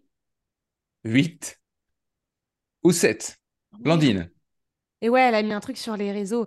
Euh, je dirais 9, mais... 9, bonne réponse. Ouais Elle n'a jamais gagné Christelle, mais elle a, fait euh, neuf podiums sur ses neuf tentatives. Et par ailleurs, elle a été euh, sept fois championne de France du kilomètre vertical. Deux points pour Blandine, un point euh, pour Nico. Et puis, bah, je, je profite quand même de l'occasion pour dire que Christelle De Weils aura évidemment le maillot de l'équipe de France sur les épaules lors des mondiaux de course en montagne qui auront lieu en, Autriche, euh, derrière euh, Cécile Jarousseau qui avait terminé euh, juste devant toi au Cross de France. Oh, solide, solide adversaire. Euh, donc de la championne de France 2022, euh, Élise Poncet, et de Nelly Clément qui a terminé quatrième de ces France. Puis pour essayer d'être complet, chez les garçons, c'est Thomas Cardin qui a été sacré champion de France de course en montagne au Super d'évolue. Euh, mais comme il est euh, déjà engagé sur le championnat du monde de trail, les quatre Français sélectionnés pour les mondiaux sont les garçons qui ont terminé de la quatrième à la cinquième place à savoir le vice-champion de France Quentin Melleux, Alexandre Finn, Théodore Klein et le champion de France Master Manu Messa, euh, qui est un, vétéran de l'équipe de France. Il a porté la première fois euh, le maillot des Bleus, euh, Manu Messa, en 1999. C'était il y a 24 ans. Et il y retrouvera un, autre ancien, Julien Rancon, qui lui aussi était déjà d'ailleurs qualifié pour les championnats de France de trail court. Je dis pas de bêtises, court, ah. Nico. Hein. C'est ça. On n'arrive pas à les mettre dehors, hein. ils s'accrochent, c'est incroyable. Non, ils s'accrochent. Et j'avoue que c'est beau. Allez, quatrième question, deux points pour Blandine et un point pour Nico. L'athlète allemande Daniela Oemus a remporté la 20e édition de Zegama au Pays Basque espagnol en 4h31 minutes devant la néo-zélandaise Caitlin Fielder, Fielder pardon, et la Suissesse Thérèse Leboff. C'est le deuxième meilleur temps de l'histoire de la course, malgré ces conditions dantesques dont on a parlé euh, en début d'émission. Avant ce grand coup d'état de la traileuse de 34 ans, assez peu connue sans lui faire offense, quelle était la plus belle ligne à son palmarès parmi les courses de niveau international suivantes? On parle ici de son meilleur classement féminin. Il fallait que je départage. Alors, Nico et, Blandine pour l'ordre pour l'instant. Vous êtes un peu tous les deux, là, seulement. Non, elle a dit Blandine en premier, non? Première. Non, Nico? Mais J'ai pas compris, c'était quand la fin de la question, en fait? La fin de la question, bah, c'est quand j'ai. J'ai parlé du classement. En fait, Blandine, elle a dit Blandine avant que tu aies donné le temps à Zegama. Oui, c'est ça. C'est ça, as. Non, mais c'est pour ça. Mais après. Alors, est-ce que c'est l'OCC Est-ce que c'est la Transgrande Canaria aux Canaries? Est-ce que c'est le marathon du Mont Blanc? Ou est-ce que c'est le 51 km de Liger Ultra Trail en Suisse? Donc, Blandine. Euh... en fait, je pensais connaître. Euh, alors, attends, attends, je réfléchis parce qu'en plus, en plus, mais, vous, savez bien que j'ai dû aller voir euh, sa cotitra et ses classements parce que je ne savais pas qui c'était. Et alors, euh, j'ai un doute entre deux. bon, allez, je dirais Liger en Suisse.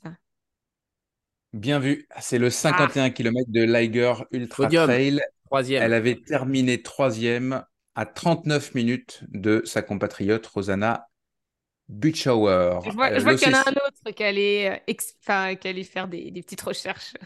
Ouais, cinquième du marathon du Mont Blanc. Mais je pense que c'est plus fort cinquième du marathon du Mont Blanc quand même. Alors, c'est ce que j'allais dire. Alors, d'abord, rapidement, l'OCC, elle a effectivement couru en 2022. Elle avait terminé 14e à 40 minutes de chez la Villesse qu'il avait remporté. La Transgrande Canaria, euh, elle a été DNF. Le Marathon du Mont Blanc, elle avait terminé 4, e en 2021 à 22 minutes de Maud Matisse et à 6 minutes de toi, Blandine.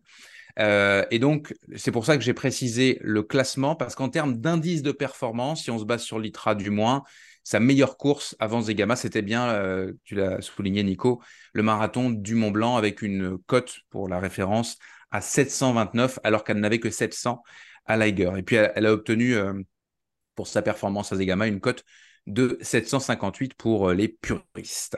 Ça fait trois points pour Blandine et un point pour Nico. Blandine a d'ores et déjà gagné. La, question bonus ne servira pas aujourd'hui, mais je vous pose quand même la question, puisque je comptabiliserai vraiment chacun des, résultats à la fin. Quelle course n'a pas lieu en mai dans la liste suivante? Zegama, l'Ultra Trail Australia, l'Ultra Trail Snowdonia, by UTMB en Écosse, le Trail Alsace Grand Est by UTMB, le trail du Saint-Jacques by UTMB, Oh, laisse- Trail au Pays Basque ou la Maxi Race d'Annecy. Nico. Flo Le Saint-Jacques. Putain, c'est la seule fois où j'avais une réponse, quoi. Je suis verte. Ah. j'avoue que Bah. j'avoue qu'on on dit notre nom. Alors moi, j'avoue que sur la dernière question, j'ai dit mon En nom plus- avant la fin de la question, mais ah, voilà. Bon. Pour l'instant, Ça change rien, c'était la question bonus, ça. Mais je suis bien contente Oui, d'avoir trois oui. points. Euh, non, c'est pas la question bonus. La question bonus, c'est vraiment Ah, si vous vous départagiez. Mais comme j'ai toujours cinq questions, mais c'est la bonne réponse. C'est bien euh, le trail du Saint-Jacques qui aura lieu le 2 juin. Toutes les autres ont lieu, euh, ont lieu en mai. Et la, la, seule qui n'a pas encore eu lieu au moment où on se parle, du moins, c'est la Maxi Race d'Annecy. Euh, et alors, le, je ne sais pas si vous avez regardé la liste de départ, si tous les coureurs qui sont indiqués sur Live Trail sont bien là euh, ce week-end. Dimitri Meteyev, Andrew Simon, Aurélien Dunant-Palas, Pau Capel, Jared Azed, Simon Gosselin, Vincent Viette, Sylvain Cour et j'en passe énormément chez les gars. Chez les femmes, on retrouvera notre Fiona Porte, mais aussi euh, Claudia Trems, euh, qui était deuxième de la, avait terminé deuxième de la TDS en 2022, ou encore Sylvaine Cusso. Et la vainqueur de la septième peignée de la saison de la bande AD+, est Blandine Lirondelle. Et tu es la première à deux victoires, sans tricher. On a tous été témoins. si, c'est gentil.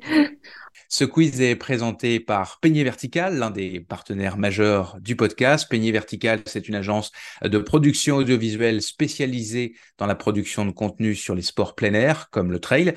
Parmi les documentaires qu'elle réalise, je vous avais parlé déjà il y a quelques semaines du film Le Petit Braquet sur le rassemblement annuel d'une bande de potes à la fois sportifs, plutôt cyclistes, et épicuriens qui se font euh, presque une semaine de vélo de route en montagne tous les étés en essayant de donner le meilleur euh, d'eux-mêmes, tout en déconnant en permanence et en buvant euh, des petits canons le soir. Les caméras de Peigné Vertical seront de nouveau au rendez-vous cette année pour filmer cette aventure réjouissante en immersion. Ce sera entre Nice et Annecy sur un parcours de 800 km et 21 000 mètres de dénivelé positif.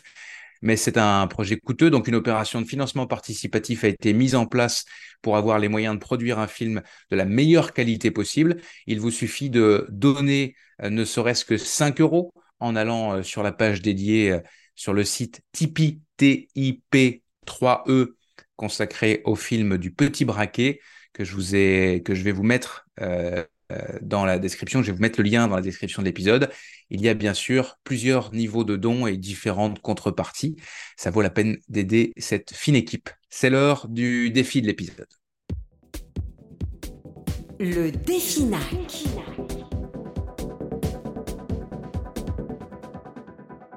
Dans chaque émission, avec notre partenaire majeur NAC, on vous lance un défi sportif. C'est un rendez-vous toutes les deux semaines pour vous inviter à bouger.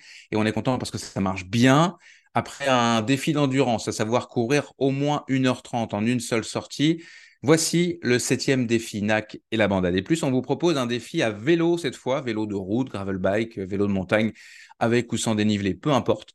Il faudra parcourir 40 km en une seule sortie entre le jeudi 25 mai et le dimanche 4 juin inclusivement. Pour participer, 1. Vous rentrez votre activité de 40 km au moins en vélo sur Strava. Attention, il faut que ce soit en mode public pour que ça fonctionne. 2. Vous taguez NAC dans votre activité Strava. Vous n'oubliez pas le N majuscule et le A tréma au premier A. 3. Vous vous assurez bien de suivre les pages NAC bar et Distance Plus sur Instagram. Ça permet de valider votre inscription et vous retrouverez euh, toutes ces indications dans la publication Instagram Défi NAC 7. La personne qui sera tirée au sort parmi celles et ceux qui auront euh, réalisé ce défi euh, remportera un pack variété de gaufres NAC, ce qui vous donnera l'opportunité, si ce n'est pas déjà fait, de goûter à toutes les saveurs, à savoir sirop d'érable, caramel salé, vanille et chocolat. Tiens, toi qui es athlète NAC, euh, Marianne, c'est laquelle des quatre que tu préfères? Sirop d'érable, comme une vraie québécoise. Pour rappel, la recette des gaufres NAC est à base de plantes. Elles sont cuisinées sans huile de palme et sans OGM et vous retrouvez un ratio de 4 glucides pour une protéine dans, pour chacune euh, d'entre elles. Et c'est le cas de, tous les produits euh, NAC d'ailleurs. Bref, pour euh, gagner le pack variété, c'est à vous de jouer. Bonne chance. Et puis je vous rappelle quand même que vous avez toujours un rabais de 15% avec le code LBAD+, le signe plus sur le site naac.com. On passe à notre deuxième débat. La bande AD+, le talk show du trail. C'est un sujet euh, difficile à aborder parce qu'il touche beaucoup à l'intimité. Euh, nous avions euh, titré sur Distance Plus dans l'un des articles sur le sujet, c'était même une chronique santé du doc Jean-Charles Vautier. Syndrome REDES, n'attendez pas que votre corps dise stop pour longtemps.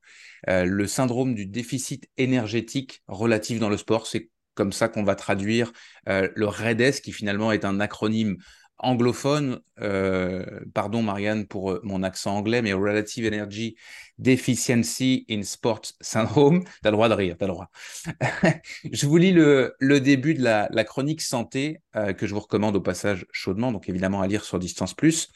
Fracture de fatigue, fatigue chronique, dépression, troubles hormonaux, blessures à répétition, etc.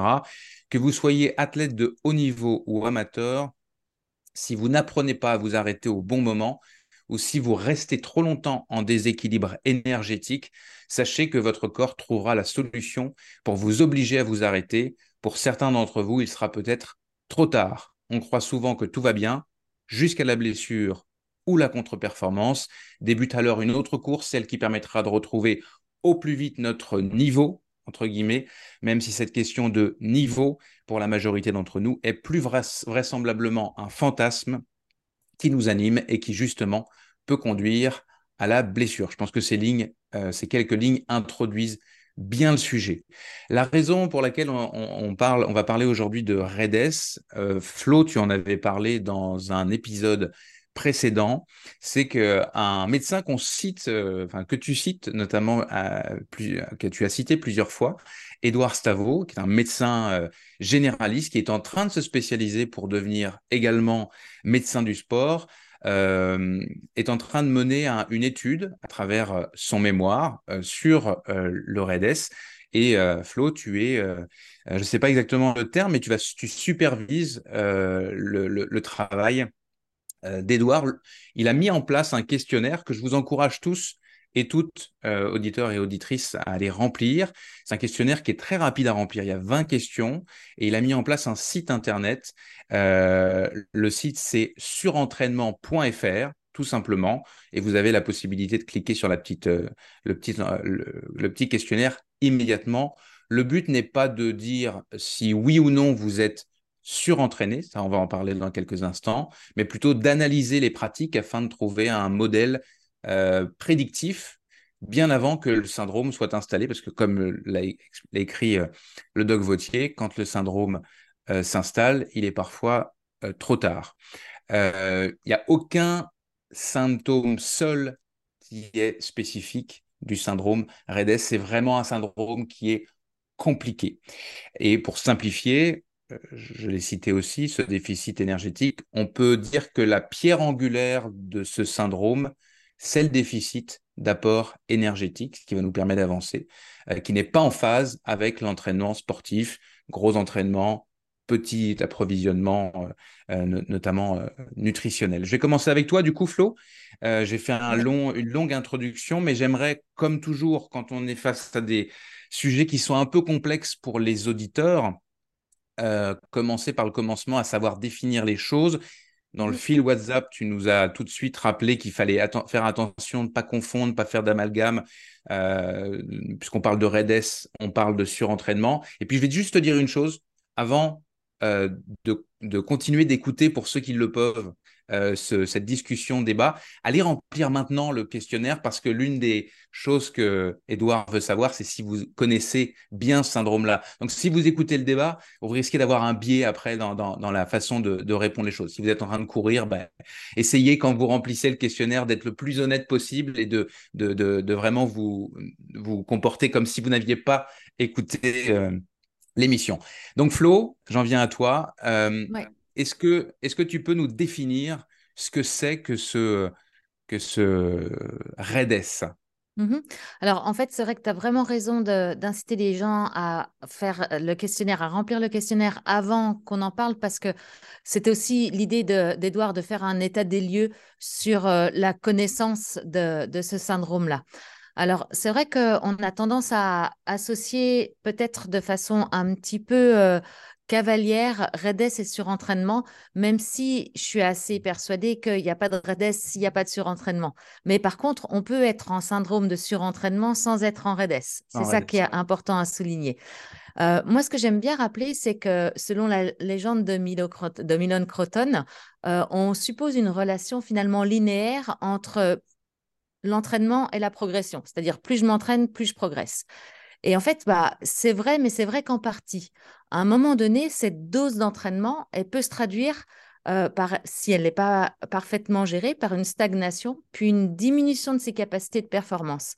Et c'est là où c'est extrêmement pervers parce que l'athlète qui s'entraîne, qui progresse, qui voit qu'à un moment donné, il stagne, il va avoir tendance à vouloir plus s'entraîner, mais en fait, il stagne pas parce que son entraînement est parfois inadapté, il stagne parfois parce qu'il commence à en faire trop et parce qu'il commence à être fatigué et il va basculer dans ce qu'on appelle le syndrome de surentraînement, dans lequel on peut encore distinguer deux phases, où, notamment au début de la diminution de la performance, on a encore une phase qui est réversible, qui serait le surmenage, où on a finalement une diminution de la performance par la fatigue qui peut être aiguë.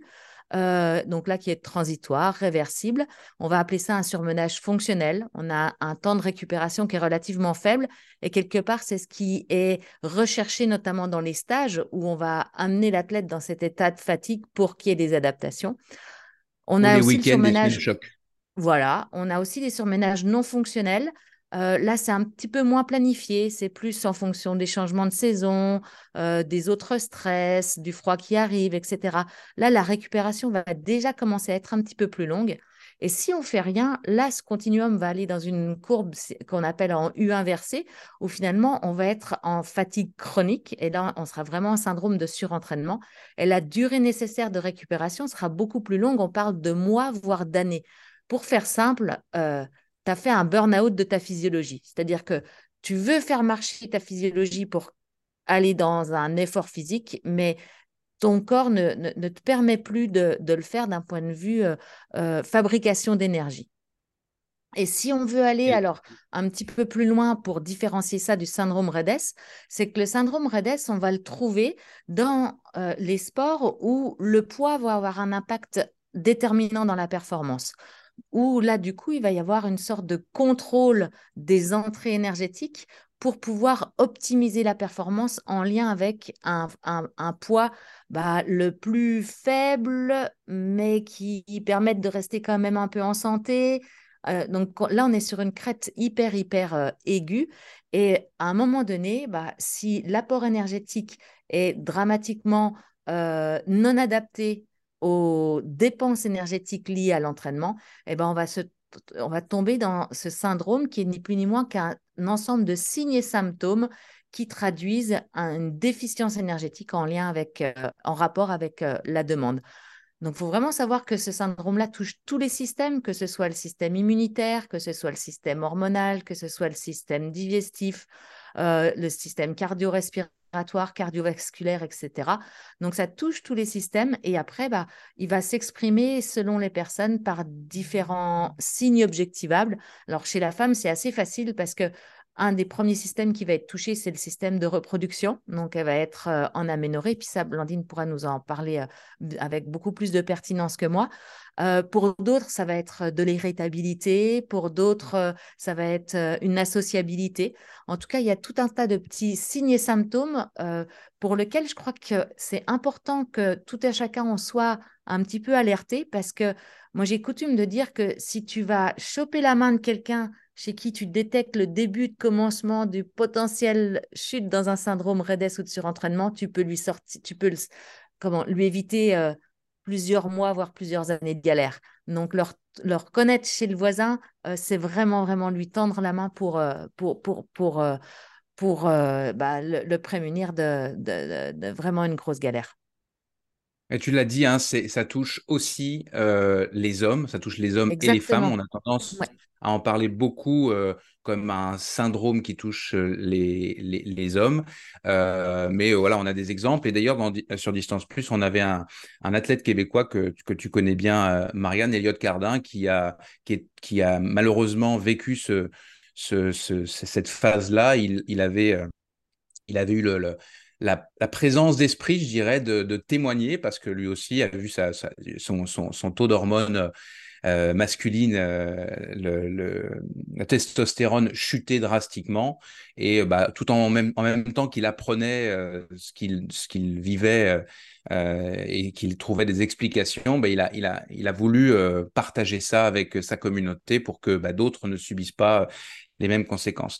avant de te donner la parole, euh, Blandine, euh, c'est ce qu'on appelait autrefois euh, la, triade de, je crois, de, l'athlète, et puis c'était vraiment que les femmes qui étaient euh, mis dans, cette case-là. Euh, les hommes, y y a, je discutais avec Edouard en, préparation de cette émission, et il me disait, il y a, y a quand même un symptôme. Alors, je, pense que tu, tu as parlé qu'il y avait plusieurs symptômes, mais on peut avoir quelques symptômes, et pas forcément tous. Pour les hommes, il y en a un qui est assez flagrant, c'est l'érection du matin. Si, euh, si vous n'avez plus d'érection, vous êtes un homme et que vous n'avez plus d'érection le matin et que vous êtes un sportif euh, euh, acharné, il faut vraiment, vraiment se poser des, des, questions parce que c'est un, un, bon, un bon symptôme et, point de repère. Blandine, je t'envoie la balle par rapport à, à tes connaissances, notamment sur la partie gynécologique, puisqu'il y a, il y a vraiment un, effet potentiellement dévastateur pour les femmes qui subissent le, leur à trop peut-être vouloir contrôler leur, euh, ce qui rentre dans, le, dans leur organisme.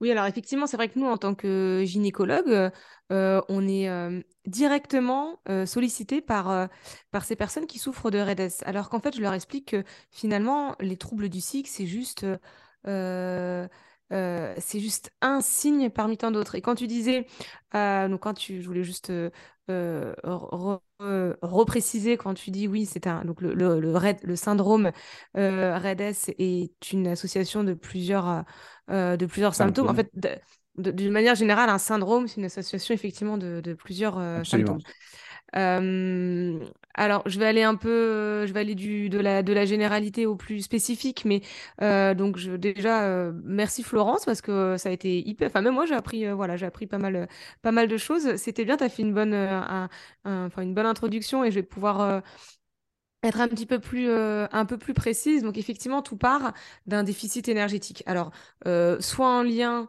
avec une activité, enfin, soit en lien avec une activité euh, physique trop intense et euh, des dépenses énergétiques qui ne suivent pas, ou même euh, inversement, juste des dépenses, enfin des, des, apports énergétiques pas assez suffisants par rapport au, volume. Ce que je veux dire, c'est que on peut faire beaucoup de volume si à côté de ça on arrive à, à, rééquilibrer la balance. Il a pas, on n'est pas forcément, on subit pas forcément un déficit, un déficit énergétique. C'est vraiment l'équilibrage de cette balance. mais lorsqu'il arrive et donc c'est quand même très fréquent, d'une part, chez les, athlètes d'endurance, euh, bah parce qu'on dépense énormément et c'est quand même assez difficile, de manière générale, à, réussir à rééquilibrer vraiment tout, ce qu'on dépense. Euh, d'autre part, comme l'a expliqué Florence, il y a une notion bah, de, de, poids enfin de, poids optimal. Euh, et malheureusement, c'est voilà, ancré ça dans nos dans nos idées. Après, bon, ce sera peut-être euh, un, autre, euh, un autre sujet et un autre débat, mais euh, j'ai un peu l'intime conviction aussi que qu'on a beaucoup de, de, de, de personnes qui ont qui ont souffert ou qui souffrent de troubles du comportement, qui se, qui, qui, se sont un peu raccrochés au sport, de troubles alimentaires, du comportement alimentaire, qui sont raccrochés au, sport. Et du coup, voilà, c'est quand même intrinsèquement lié. mais bref, quoi qu'il en soit, euh, ça part d'un déficit énergétique, euh, une, du coup une diminution de la masse euh, grasse chez la femme, qui fait que finalement la petite glande au niveau du cerveau qu'on appelle l'hypothalamus se met à l'arrêt et de cette, cet hypothalamus contrôle beaucoup de choses, dont, ben, dont le, système, enfin l'ovulation et, et, le système, enfin tout ce qui est cascade. Production de progestérone. Au niveau, au niveau gynécologique, donc euh, bah, enfin GnRH, LH, FSH, et enfin œstrogène et progestérone de l'ovaire, euh, comme tu dis. Euh, et bah, du coup, le cycle, le, cycle menstruel va être arrêté. Mais là aussi où je voulais, un point important que je voulais préciser, c'est qu'on commence à s'inquiéter dès lors qu'on n'a plus nos règles. Sauf qu'en fait, le trouble, il s'installe bien avant. Et on peut avoir même un RED syndrome sans avoir euh, des, cycles, euh, bah, en ayant des cycles ou sans avoir des cycles, enfin en ayant des cycles irréguliers. Euh, dans, le, dans le cycle menstruel, il y a plusieurs phases et bon, grosso modo, en fait, peut y avoir juste un dérèglement de ces phases, on peut avoir des cycles réguliers et commencer déjà même un, un RED syndrome. ensuite, donc c'est ce qu'on appelle une insuffisance lutéale, donc la, première phase, donc on peut avoir un, déficit énergétique avec des, cycles réguliers. Ensuite, on peut avoir des cycles irréguliers, donc un allongement des cycles, c'est là où on peut avoir nos règles une fois tous les deux, trois mois, alors que normalement on les a tous les, tous les mois. Euh, et, donc, et ensuite, euh, au cas entre guillemets extrême, c'est la ménorrhée complète, donc c'est l'absence de règles depuis au moins, depuis au moins trois mois. Et c'est là où c'est là où les femmes commencent à se dire là il y a quelque chose euh, il y a quelque chose d'anormal. Mais voilà en mon sens il faudrait il faudrait déjà déjà agir avant. Euh, bah, pourquoi? Parce que d'une part c'est un c'est un signe majeur effectivement de Rett syndrome qui est déjà bien installé.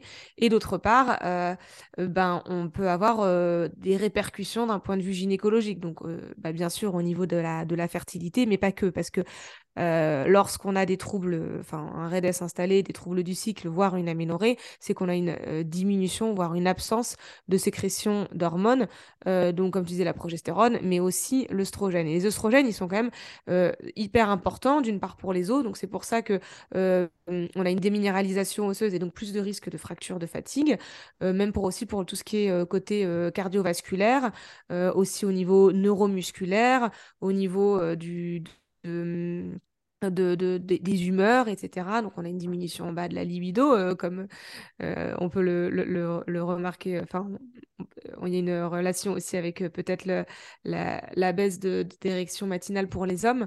On a aussi une diminution de la libido, probablement aussi chez les hommes et du coup chez la femme. voilà, au niveau santé cardiovasculaire, osseuse, au niveau de la thyroïde, tout ça, il y a, beaucoup de, choses qui en découlent autre que. C'est l'enfer en fait. Ce, ce syndrome est l'enfer pour un athlète. Ben, euh, oui, c'est l'enfer parce qu'en fait, c'est, c'est pas. Euh, c'est insidieux la cause, elle est, l'origine est centrale. Quand on dit centrale, c'est au niveau du cerveau. Et en fait, le cerveau, il commande plein de choses. Et, c'est ça qui est, voilà, c'est ça qui est insidieux, c'est que c'est vraiment les commandes centrales.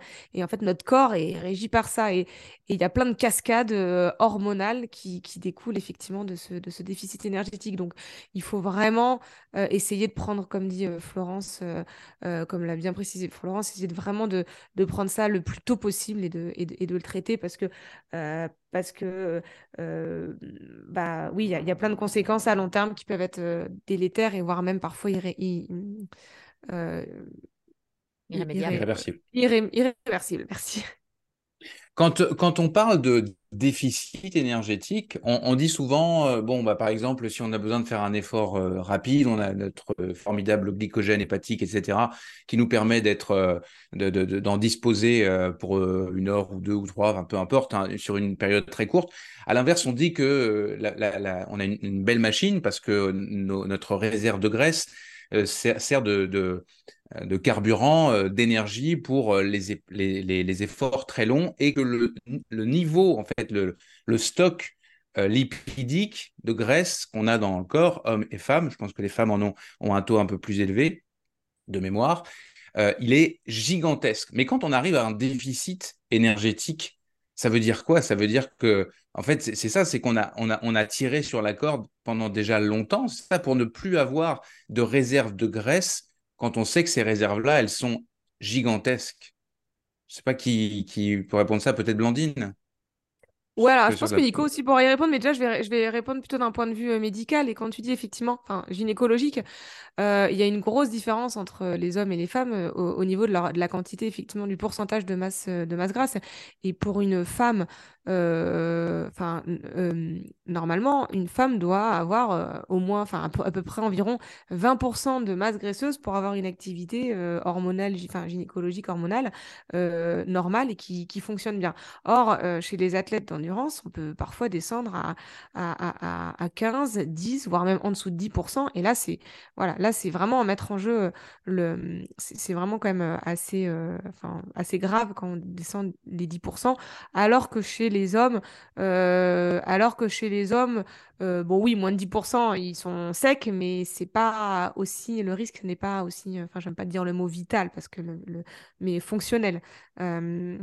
Euh, le risque fonctionnel n'est pas, n'est pas là. Et, effectivement, chez les hommes, par contre, les... alors peut-être que on va me, on va me, me reprendre, mais je pense que les, les, les signes du, du, du syndrome et du déficit apparaissent peut-être à- en dessous de 6-7% euh, chez l'homme, alors que chez la femme, euh, la, la, ça, apparaît beaucoup. Enfin, on, est euh, notre nos, euh, hormonalement, euh, c'est beaucoup plus sensible à ces variations. Donc oui, c'est quelque chose qui se fait sur du long terme euh, parce que on, voilà, on a dépensé, euh, enfin, on, part déjà euh, d'une masse grasse euh, à- assez faible. Et, oui, c'est quelque chose qui se fait sur du, sur du, sur du long terme, effectivement. Marianne, est-ce que toi, tu étais déjà sensibilisée comme athlète, comme femme qui fait beaucoup de sport à, ce syndrome? Est-ce que c'est quelque chose avec lequel tu es familier avec lequel tu es, tu es vigilante? Toi qui es, je, le répète, qui est une, une athlète euh, qui, qui aime courir euh, un peu à, à l'envie et parfois de manière euh, euh, très très importante. Bon, bien sûr, en ce moment, tu es blessé, mais on parle d'une manière générale. Euh, oui, absolument. Puis je pense en fait, ce qui va être vraiment, vraiment important pour nos générations futures, c'est que cette information-là leur soit partagée euh, plus tôt dans le processus. Donc, euh, moi, ce que je vois, c'est que de plus en plus, on grand. tu sais, En fait, quand j'étais dans le sport de haut niveau euh, plus jeune, je trouve qu'on ne parlait pas assez de tout ça. Puis je pense que Hmm. C'est quelque chose qu'on doit vraiment intégrer dans la vie des. Martelé. Ouais, marteler dans la vie des sportifs à un très jeune âge pour pas qu'ils rentrent justement dans ce dans ce pattern, puis qui- qu'ils aillent. Moi, je pense que le problème, c'est que c'est trop ancré dans la vie sportive, euh, que ce que tu. En fait, ton poids et ton apparence va dicter ta performance, ce qui est complètement faux. Mais je pense que si on, on- on ne transmet pas ces messages-là à un très jeune âge, c'est là qu'il peut y avoir du, de- du trouble qui est là irréversible pour la suite. Donc, c'est peut-être plus tard que tu vas en subir les conséquences. Euh, donc, absolument, en fait, moi, j'ai- je, je trouve que je trouve ça vraiment bien qu'on en parle de plus en plus. Et puis moi, évidemment, j'en suis, euh, j'en- je, je suis vigilante à ce sujet, mais euh, euh, malheureusement, je pense qu'on, qu'on, qu'on- qu'il est possible quand même de faire des, des erreurs, même si tu es vigilant par rapport à ce sujet-là. Et puis, c'est sûr que je suis, je suis un exemple de ça en ce moment, malheureusement. Mhm. Mais je pense aussi qu'il faut, puis je ne suis pas du tout une spécialiste et je ne suis pas du tout médecin, rien de tout ça, mais je pense qu'il faut aussi différencier certaines, certaines blessures qui peuvent être causées par un déficit énergétique, mais des blessures peuvent aussi être causées par un, un bris mécanique ou, ou vraiment une- un mécanique dans ta course à pied qui fait en sorte que tu peux par la suite être blessé. C'est pas nécessairement euh, juste euh, ça qui fait en sorte que, que ces blessures, mais quand on parle de REDES, c'est sûr que tout ça ensemble, euh, tout ça ensemble devient assez important.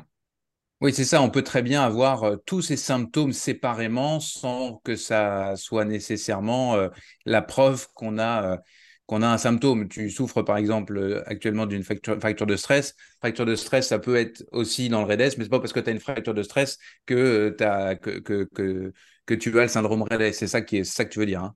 Oui, exactement. Exactement. Puis je pense que je, pense que très rapidement, les gens sautent aux conclusions, puis c'est pas toujours la réalité Mhm. que, il faut faire attention à ça. Ouais, ouais, effectivement. Et, et, et, sans- et ça veut dire s'entourer aussi. euh, on n'est pas tous des athlètes euh, avec, un- avec un énorme team euh, qui est aussi en capacité d'être vigilant, euh, à qui on peut s'adresser, qui peuvent nous, nous, nous, nous, nous donner des, des conseils. La grande majorité des gens, encore une fois, peuvent être confrontés à ça euh, et, et ne pas avoir euh, l'information qu'ils sont en train de, de glisser dangereusement euh, vers, vers la catastrophe.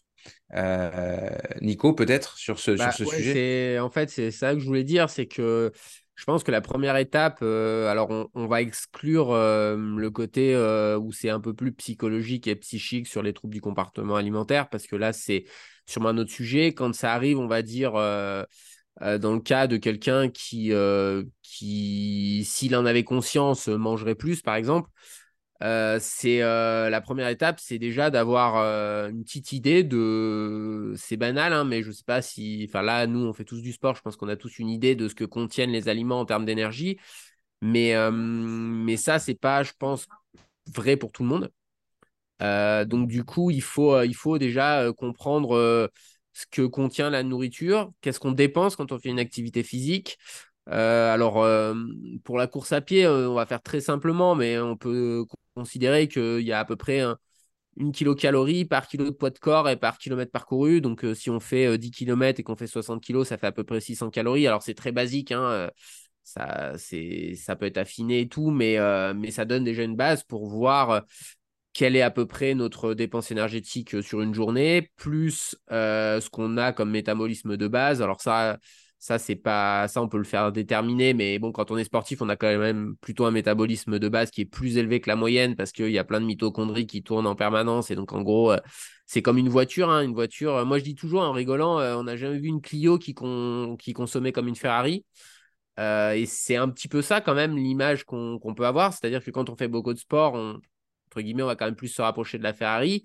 Eh ben, on a besoin de beaucoup d'énergie. Et, et ça, il faut vraiment avoir une vraie conscience de ce qu'on dépense, surtout que nos sensations de faim, elles peuvent être euh, pas mal perturbées, surtout post-activité. Ça, quand il fait chaud, par exemple, en particulier, un peu moins quand on passe beaucoup de temps dans le froid, souvent on a quand même faim, mais par exemple dans le chaud, on peut avoir vraiment un effet un peu anorexiogène de ne pas avoir faim alors qu'on a fait une grosse sortie et qu'on a dépensé beaucoup d'énergie. Et là, mmh souvent, je pense que ça, c'est des mécanismes qui sont un peu plus sociaux, c'est-à-dire que on va rentrer, on va manger et euh, on va se dire ah ben non, je peux pas remanger euh, deux heures après. Alors que quand on a passé, euh, je reviens sur la sortie qu'on a fait samedi parce que je, l'ai en, mémoire. sur les vélos, on a des capteurs puissance donc qui mesurent vraiment la puissance mécanique produite à partir d'un rendement qui est estimé, mais bon, dont on a une petite idée, on a une idée de combien on a dépensé d'énergie une journée comme on a fait euh, pour quelqu'un comme moi qui fait autour de 60 kilos, euh, c'est 6000 calories dépensées. Donc 6000 calories dépensées, c'est monstrueux, c'est dur à compenser dans une journée, voire c'est pas possible. Et ça, typiquement, euh, ça veut dire j'ai fait une longue sortie le week-end, je sais pas, j'ai repos lundi, ça veut pas dire lundi je mange que de la salade. Parce que le lundi va te servir, parce que c'est pas juste un déficit jour par jour. Donc il faut aussi s'équilibrer euh, sur ces jours de repos, notamment de manger comme sur un jour d'activité ou quasiment comme sur un jour d'activité pour aussi compenser, parce que tu parlais tout à l'heure de, la graisse. Euh, on va en produire un petit peu quand on a un surplus en fait énergétique. Hein. À la base, on est, on est quand même conçu pour, euh, pour actérer des périodes de, de disette et des périodes d'abondance et en gros de stocker de stocker quand il y a quand il y a abondance de nourriture et pour pouvoir passer entre guillemets enfin c'était plutôt l'hiver hein, je pense euh, quand il y a moins de disponibilité. Bon bah aujourd'hui euh, c'est plus le cas. Donc il faut euh, on a tendance à être tout le temps peut-être affûté entre guillemets on dit souvent surtout il y a ce terme qui est un peu qui est un peu pris sur le sens affûté, c'est-à-dire être maigre, alors que le sens de l'entraînement sportif, être affûté, c'est l'affûtage, en fait diminuer sa fatigue euh, pour euh, maximiser sa performance. En fait, c'est limiter sa baisse de conditions physiques tout en diminuant sa fatigue, ce qui augmente notre forme théoriquement. Voilà, donc il y a, y a aussi euh, une vraie nécessité de, de savoir où on va aussi dans sa performance, parce que ce que disait Florence sur le fait du cercle vicieux, faut quand même avoir conscience que chez les athlètes qui s'entraînent quand même à un certain niveau d'entraînement, toutes les sous-performances euh, un peu notables, c'est toujours euh, un signe de surentraînement. C'est-à-dire que euh, quand on s'entraîne, je vais prendre des chiffres un peu élevés, mais 15-20 heures par semaine, si tu performes pas à ton niveau attendu, loin de ton niveau attendu. Hein. Je ne parle pas des petites performances en dessous, parce que ça, ça peut dépendre de certaines variations, mais vraiment une sous-performance, c'est presque automatiquement un surmenage. Et on dit souvent qu'on a déjà vu des athlètes sous-entraînés euh, gagner des courses ou faire des performances, des athlètes surentraînés qui performent, on n'en a jamais vu. Donc il y a quand même vraiment toujours cette notion-là de ne pas vouloir toujours en faire plus, plus, plus. Et, et de manger. souvent, on parle de la qualité de la nourriture. C'est, je pense, fondamental chez les, dans une population qui est plus sédentaire. Dès qu'on est chez le sportif, oui, il faut manger de manière qualitative, mais il faut aussi avoir assez de macronutriments. Et ça, ça veut dire des fois manger de manière peut-être un peu moins propre, entre guillemets. Parce que, bah, je vais, prendre mon exemple. Moi, j'adore le fromage. Bah, quand tu manges du fromage, c'est un peu plus facile de prendre des calories que si tu manges des fruits, quoi. Euh, et donc, euh, ça ne veut pas dire qu'il faut exclure euh, les légumes, les fruits et tout ce qui est nécessaire dans notre alimentation, mais il ne faut pas non plus culpabiliser euh, quand on s'entraîne beaucoup de manger euh, des choses qui sont pas forcément très saines, entre guillemets. L'exemple de ça, je discutais, je le disais avec Edouard Stavo qui mène cette étude, et euh, dans le cadre de notre discussion, il prenait l'exemple de quelqu'un qu'on cite souvent euh, avec, un, avec un gros clin d'œil de, casquette verte, mais il le prenait réellement en exemple en disant, voilà, euh, Alexandre fait 10 000 km par an, il court énormément, etc. Mais dans son hygiène de vie, entre guillemets, bah, il s'en fout. Il va boire de la bière, beaucoup, il le dit en tout cas. Il mange pas forcément, il n'a pas une nutrition hyper cadrée. Et ce que dit Edouard, enfin, ce qu'il suppose en tout cas, je veux pas, puis je veux surtout pas parler pour lui, mais c'est que finalement, bah, Casquette Verte a trouvé une forme d'équilibre et ça rejoint exactement ce que tu venais de dire, c'est-à-dire que il fait pas, peut-être pas, euh, euh, il n'a peut-être pas une nutrition euh, merveilleuse pour un pour un esthète, sauf que bah, il se fait plaisir et finalement, bah, ça équilibre son son sa pratique sportive intensive. Oui, bah, clairement, parce qu'en fait, là, dans un cas où on fait autant d'activités, euh, je pense que euh, le fait de pas manger suffisamment, donc d'être potentiellement en déficit énergétique, a des conséquences beaucoup plus rapides que le fait de peut-être pas avoir une alimentation euh, très équilibrée, où on va plutôt être peut-être carencé en vitamines. mais si on a vraiment un si on a vraiment un déficit énergétique qui est marqué, je pense que les, les conséquences sont peut-être plus, enfin, je parle sous le contrôle de Florence ou de Blandine, mais sont peut-être plus vite visibles que de manger pas très euh, sain, quoi. Alors après, il y aura peut-être des conséquences à plus long terme, mais, euh, mais clairement, après, c'est un équilibre. Il faut, moi, ce que je dis, c'est qu'il faut avoir une base qui est saine. Et après, il faut mettre des aliments un peu plus plaisir pour des fois atteindre euh, la, hum, le, on va dire, le quota d'énergie. Après, vraiment la première étape, je me répète, mais c'est de mesurer parce que la plupart des gens, euh, quand tu les questionnes, ils se rendent pas compte en fait. Ils se rendent pas compte euh, quand on parle même sur le ravitaillement en course de ce que représentent des apports énergétiques, euh, alors qu'ils sont un peu élevés, mais de 80 à 100 grammes de glucides.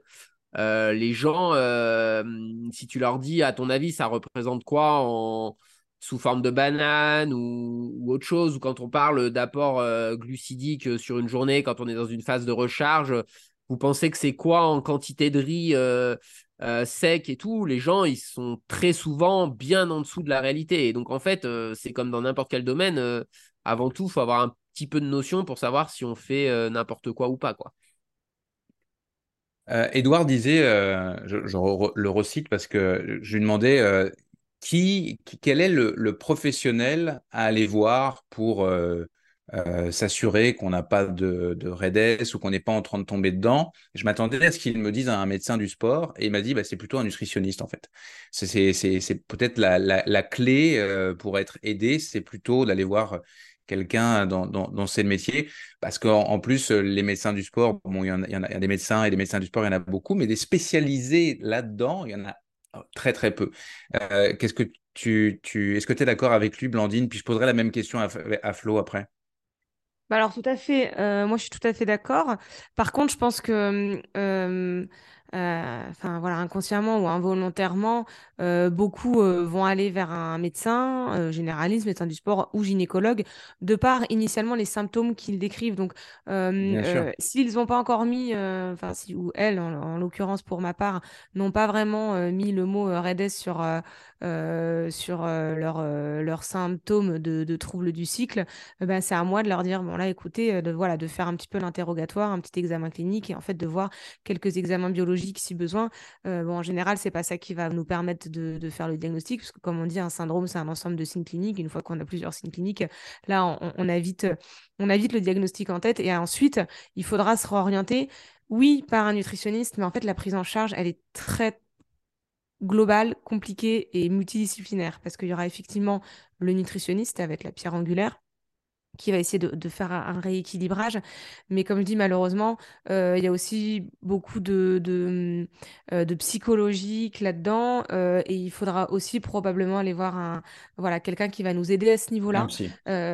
Un psy, voilà, ou n'importe qui d'autre. Mais, mais voilà, force est de constater que c'est quand même intrinsèquement lié les, hum, certains... Alors, quand je dis troubles du comportement alimentaire, c'est peut-être un bien grand mot, mais l'attention euh, par rapport à l'alimentation, euh, le poids, c'est des sujets quand même. Alors, c'est peut-être aussi pour ça que les femmes sont plus, sont, ont plus souvent, euh, enfin, qu'on parlait autrefois de triade de la, de la sportive et qu'on se rend compte que ça arrive aussi chez les hommes, mais, mais quand même, la prévalence est quand même plus importante chez les femmes.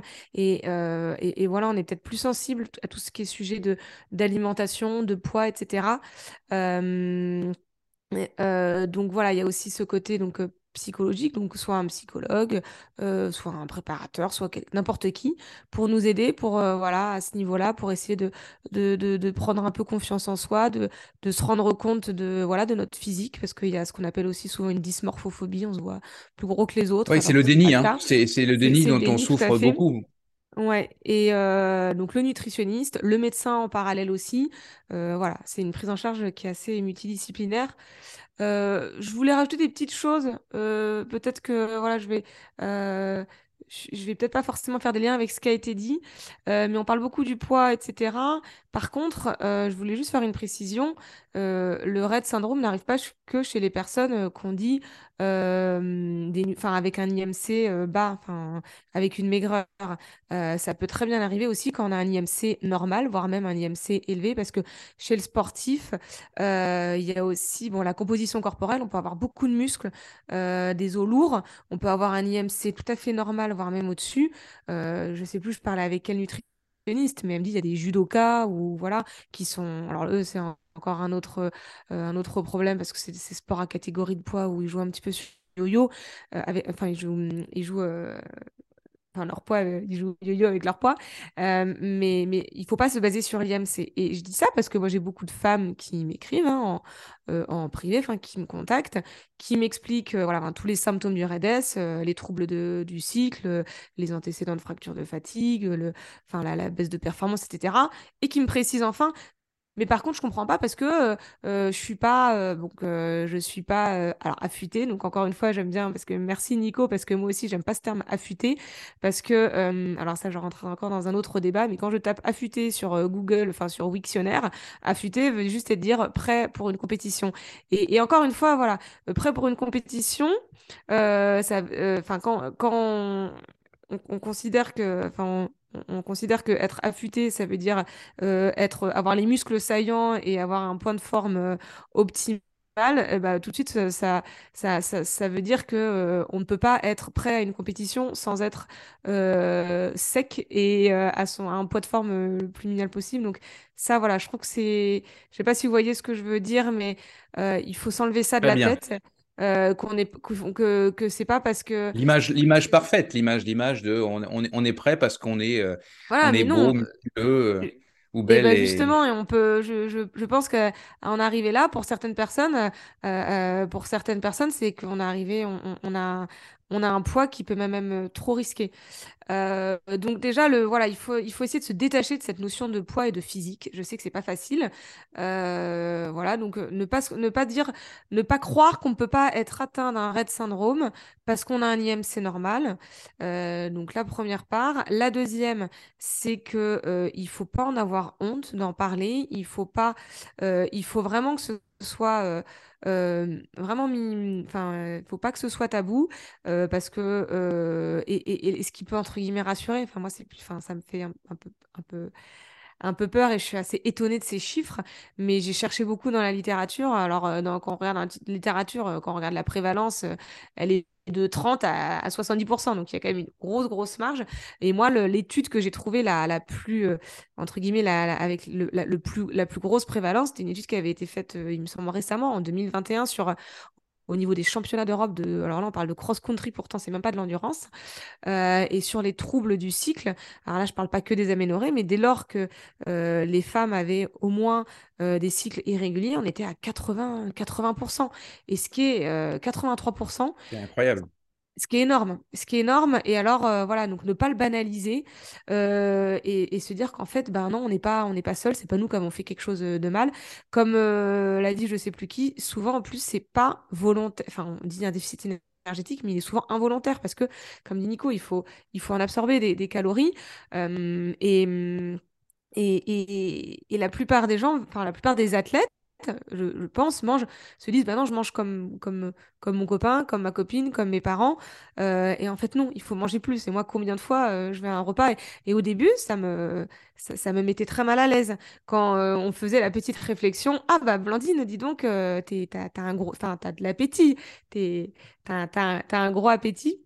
mais... Et ça, c'est des petites choses. donc, c'est vrai que je dis aussi pour l'entourage, des petites choses qui, qui peuvent amener parfois à devoir limiter ses apports et, et, en venir euh, à, avoir un déficit énergétique. Donc là, je suis un petit peu, je me suis un petit peu étalée, mais c'est pluridisciplinaire et voilà, il y, a plein de, c'est une, prise on, en Sera, on sera amené certainement à rediscuter de ce sujet, puis euh, on sera aussi amené à, parler plus spécifiquement des troubles alimentaires chez les athlètes euh, dans, un, dans un prochain épisode. je sais que Flo, tu vas devoir bientôt partir. Est-ce que l'une euh, ou l'autre euh, veut conclure euh, ce qui a déjà été dit Marianne, peut-être? Ben, je pensais que tu demandais la parole. je pensais que tu demandais la parole. Non, je prenais pas la parole, mais je dirais juste que le plus important là-dedans, c'est vraiment d'aller chercher de l'aide aux, premiers symptômes puis d'agir le plus rapidement possible. puis rappeler à tous qu'on doit penser plus au long terme que, que, que, dans l'immédiat. Euh, mais je pense pas que je suis, je suis la meilleure pour conclure. Là. Je pense que Flo ou Blandine pourraient. Flo, ce que j'allais te demander, c'était. Euh, je rebondissais beaucoup sur le, sur le, le, fait de parler de ce que tu as dit, Blandine, hein, d'en parler. On est une communauté de, de, coureurs, d'athlètes, etc. Euh, euh, grand athlète ou petit athlète, peu importe, on s'en fout. Mais, mais, mais d'en parler entre nous. Euh, euh, on verra ce que, ce que donnera l'étude euh, d'Edouard, je vous rappelle, surentraînement.fr. Et lui, ce qu'il va mesurer aussi, c'est la, voir si, c'est un, syndrome qui est connu ou dans quelle mesure. Mais euh, les résultats, il m'a partagé les premiers résultats avec 2000 ou 2500 réponses. Et de toute évidence, c'est très peu connu. Donc, en parler ensemble va peut-être contribuer à, améliorer les choses. Flo, est-ce que tu es d'accord avec ça? Oui, je suis absolument d'accord. Et puis, bah, moi, je reviendrai encore une fois en termes de conseils euh, à, des choses basiques. C'est la course à pied, c'est un sport pour lequel on est fait, c'est certain. Mais à partir du moment où tu veux la pratiquer dans un volume un petit peu important et avec un peu de sérieux, bah, entoure-toi bien en termes d'entraîneur, en termes de, d'équipe médicale, en termes d'équipementier, en termes de partenaires d'entraînement de partenaires d'entraînement, etc. Et qu'à partir de ce moment-là, si tu optimises un petit peu tous ces, tous ces encadrants-là, bah, il n'y a pas de raison que, que ça ne se passe pas bien. Ou au moins que tu ne sois pas alerté au premier signe d'alerte. Parfait. Allez, on termine comme de tradition. Ah, un dernier truc, juste par rapport au poids, je pense qu'il faut vraiment aussi qu'il y ait euh, euh, y a une logique euh, de poids, entre guillemets, de performance sur un gros objectif avec euh, un accompagnement pour essayer effectivement d'être peut-être un petit peu plus léger parce qu'après, c'est de la physique de base. À un niveau de condition physique égal, si on fait un kilo de moins sur 80 km, ça représente des minutes à l'arrivée. Ça, c'est concret.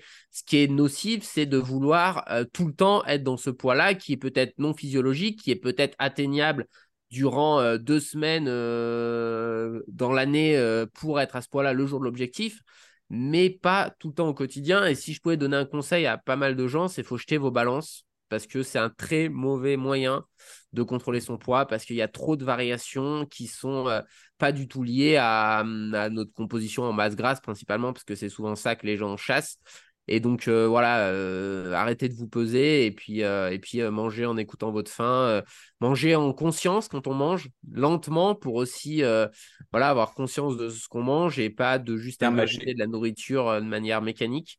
Et, voilà, donc, et comme je dis, encore s'informer pour savoir un petit peu où on va et puis se faire accompagner, en discuter. Et, et, je rejoins complètement Flo sur le fait d'être bien entouré là-dessus. On espère que la bande AD Plus sera. Ah, non, c'est encore pas terminé. Blandine Oui, bah, j'étais sûre qu'il allait nous parler de son poids de performance, Nico, et je voulais juste faire deux petites remarques et après j'ai fini. Euh, d'une part, je comprends tout à fait le, le, principe de voilà Nico de euh, on peut euh, on peut gagner en performance si on a un poids optimal minimal, ça je, je, je comprends, mais c'est tout le monde ne peut pas le faire. C'est-à-dire que si déjà euh, on a un poids qui est un petit peu râlé pâquerette et si on a une masse, une masse grasse qui est vraiment à la limite, en fait, qu'est-ce qu'on va perdre?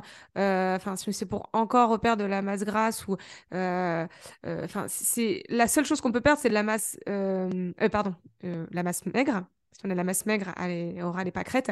Euh, la seule chose qu'on peut perdre, c'est éventuellement la masse grasse, mais si on n'en a pas à perdre, ce qu'on va perdre, c'est la masse maigre, et là, ça peut être encore plus délétère. Donc, si mm. vous voulez, si vous êtes dans un objectif euh, d'atteindre un poids de forme optimale en vue d'une compétition, il faut avant, je pense, faire une évaluation, faire sa composition corporelle et, et, être bien suivi, savoir si on a vraiment quelques kilos à perdre, parce que si on n'en a pas à perdre, euh, il ne faut pas perdre les mauvais kilos. Et le deuxième, donc encore une fois, c'est pas donné non plus à tout le monde. Comme je le dis, si jamais on a des antécédents euh, de troubles du comportement alimentaire, ça peut que réactiver, d'essayer de jouer comme ça à perdre du poids et à en reprendre après. Donc, je comprends tout à fait, Nico, mais euh, comme on dirait, ne faites pas ça chez vous. Ou, euh, je dis ça en rigolant, mais si vous avez l'intention à la maison. Non, c'est fait que par des professionnels euh, type euh, Nico Martin. Non, si vous avez l'intention, si vous êtes dans cet objectif-là, voilà, faites peut-être une petite évaluation avant et savoir si effectivement vous avez quelques kilos à perdre ou pas et si euh, ça ne peut pas faire rejaillir et ressortir des, des, problèmes un petit peu plus profonds. Voilà, c'est tout ce que j'avais à dire. Bien, on termine avec la, dernière rubrique de l'émission. Coup de cœur, coup de cœur ou coup de pompe Flo, on commence avec toi. Coup de cœur ou coup de pompe? Euh, Eh ben moi, écoute, euh, c'est un gros coup de cœur. C'est un gros coup de cœur pour un gars qui est juste euh, ultra simple. c'est un petit peu sa marque de fabrique maintenant. c'est Mathieu Lambert. Mathieu Lambert, c'est quelqu'un qui a eu 50 ans il y a deux ans et qui s'était dit, OK, je vais me faire un truc d'enfer pour mes 50 ans. Et puis avec l'effet Covid, le, le, report de courses, etc., il a eu l'opportunité de s'inscrire à trois grandes courses dans un contexte euh, de calendrier relativement proche. Et donc, c'était l'UTMB, le Tour des Géants et le Marathon des Sables. Euh, et en fin de compte, euh, il, a eu, il a eu un épisode de vie un petit peu perturbant, c'est qu'il a fait un AVC six mois avant. Par grande chance, il a eu zéro séquelle.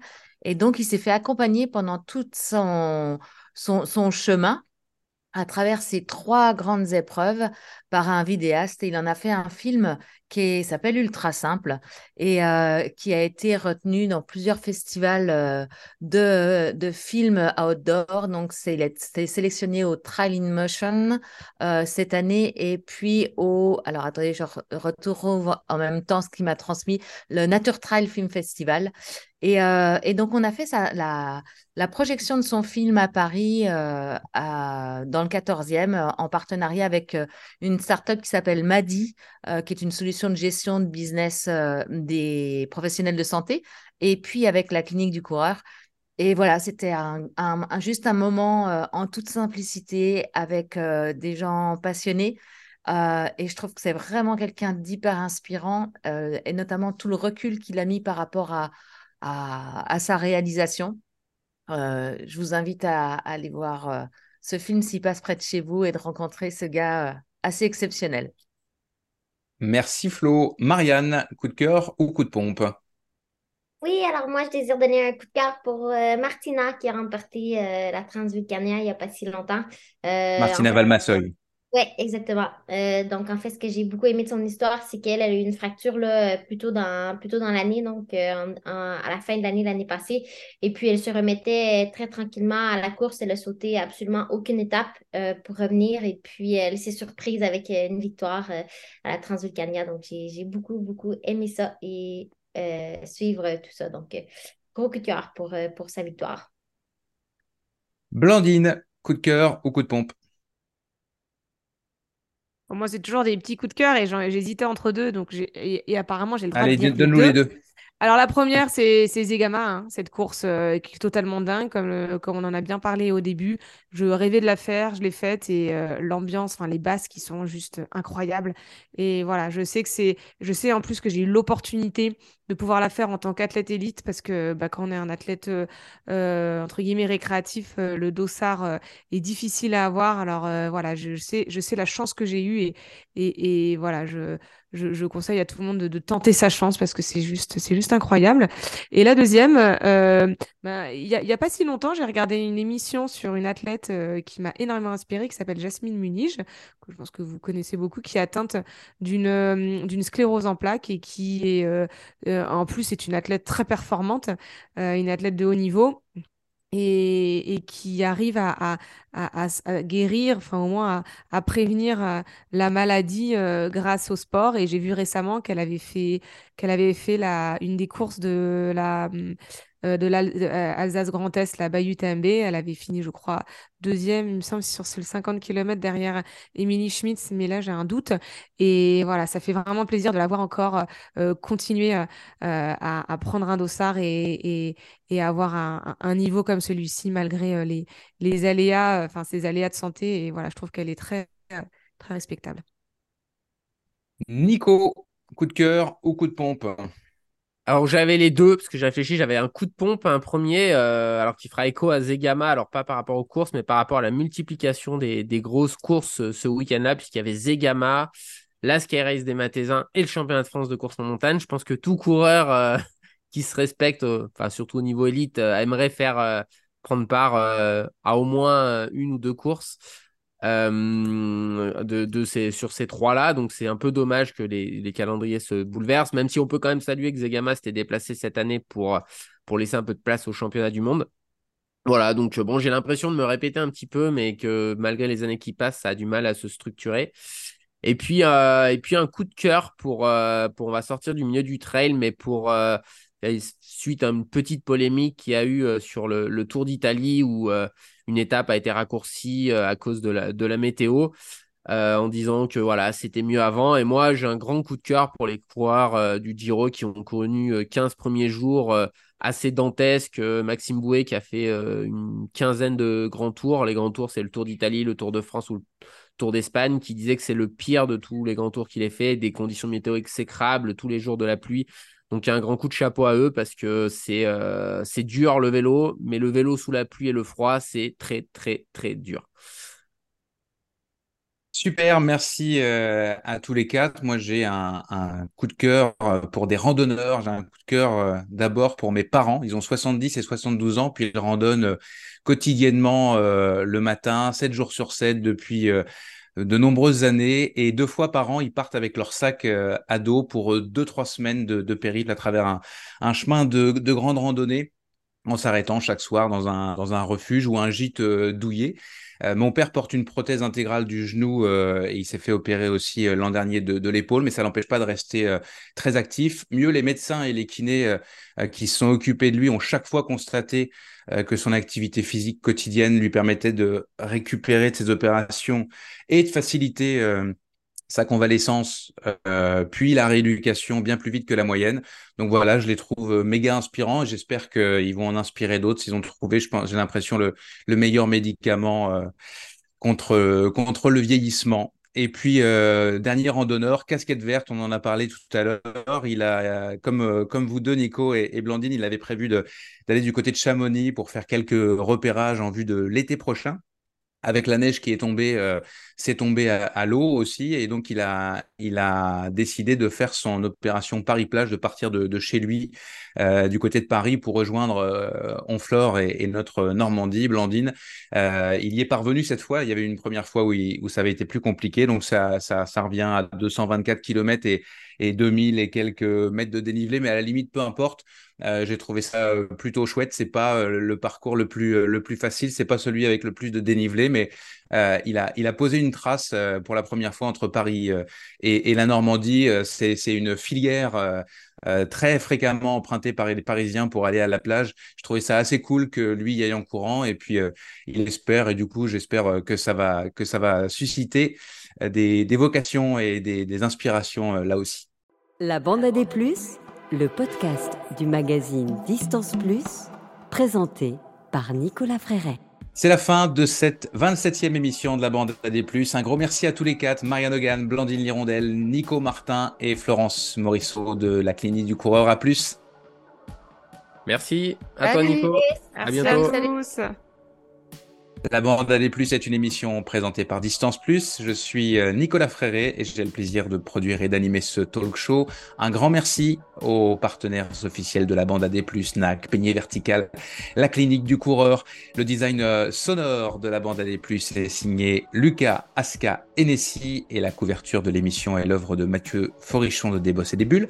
L'émission est réalisée techniquement à distance depuis Montréal au Québec par les productions Arborescence. Merci à Laurie Beck qui était aujourd'hui aux manettes et qui fignole l'enregistrement avant la diffusion.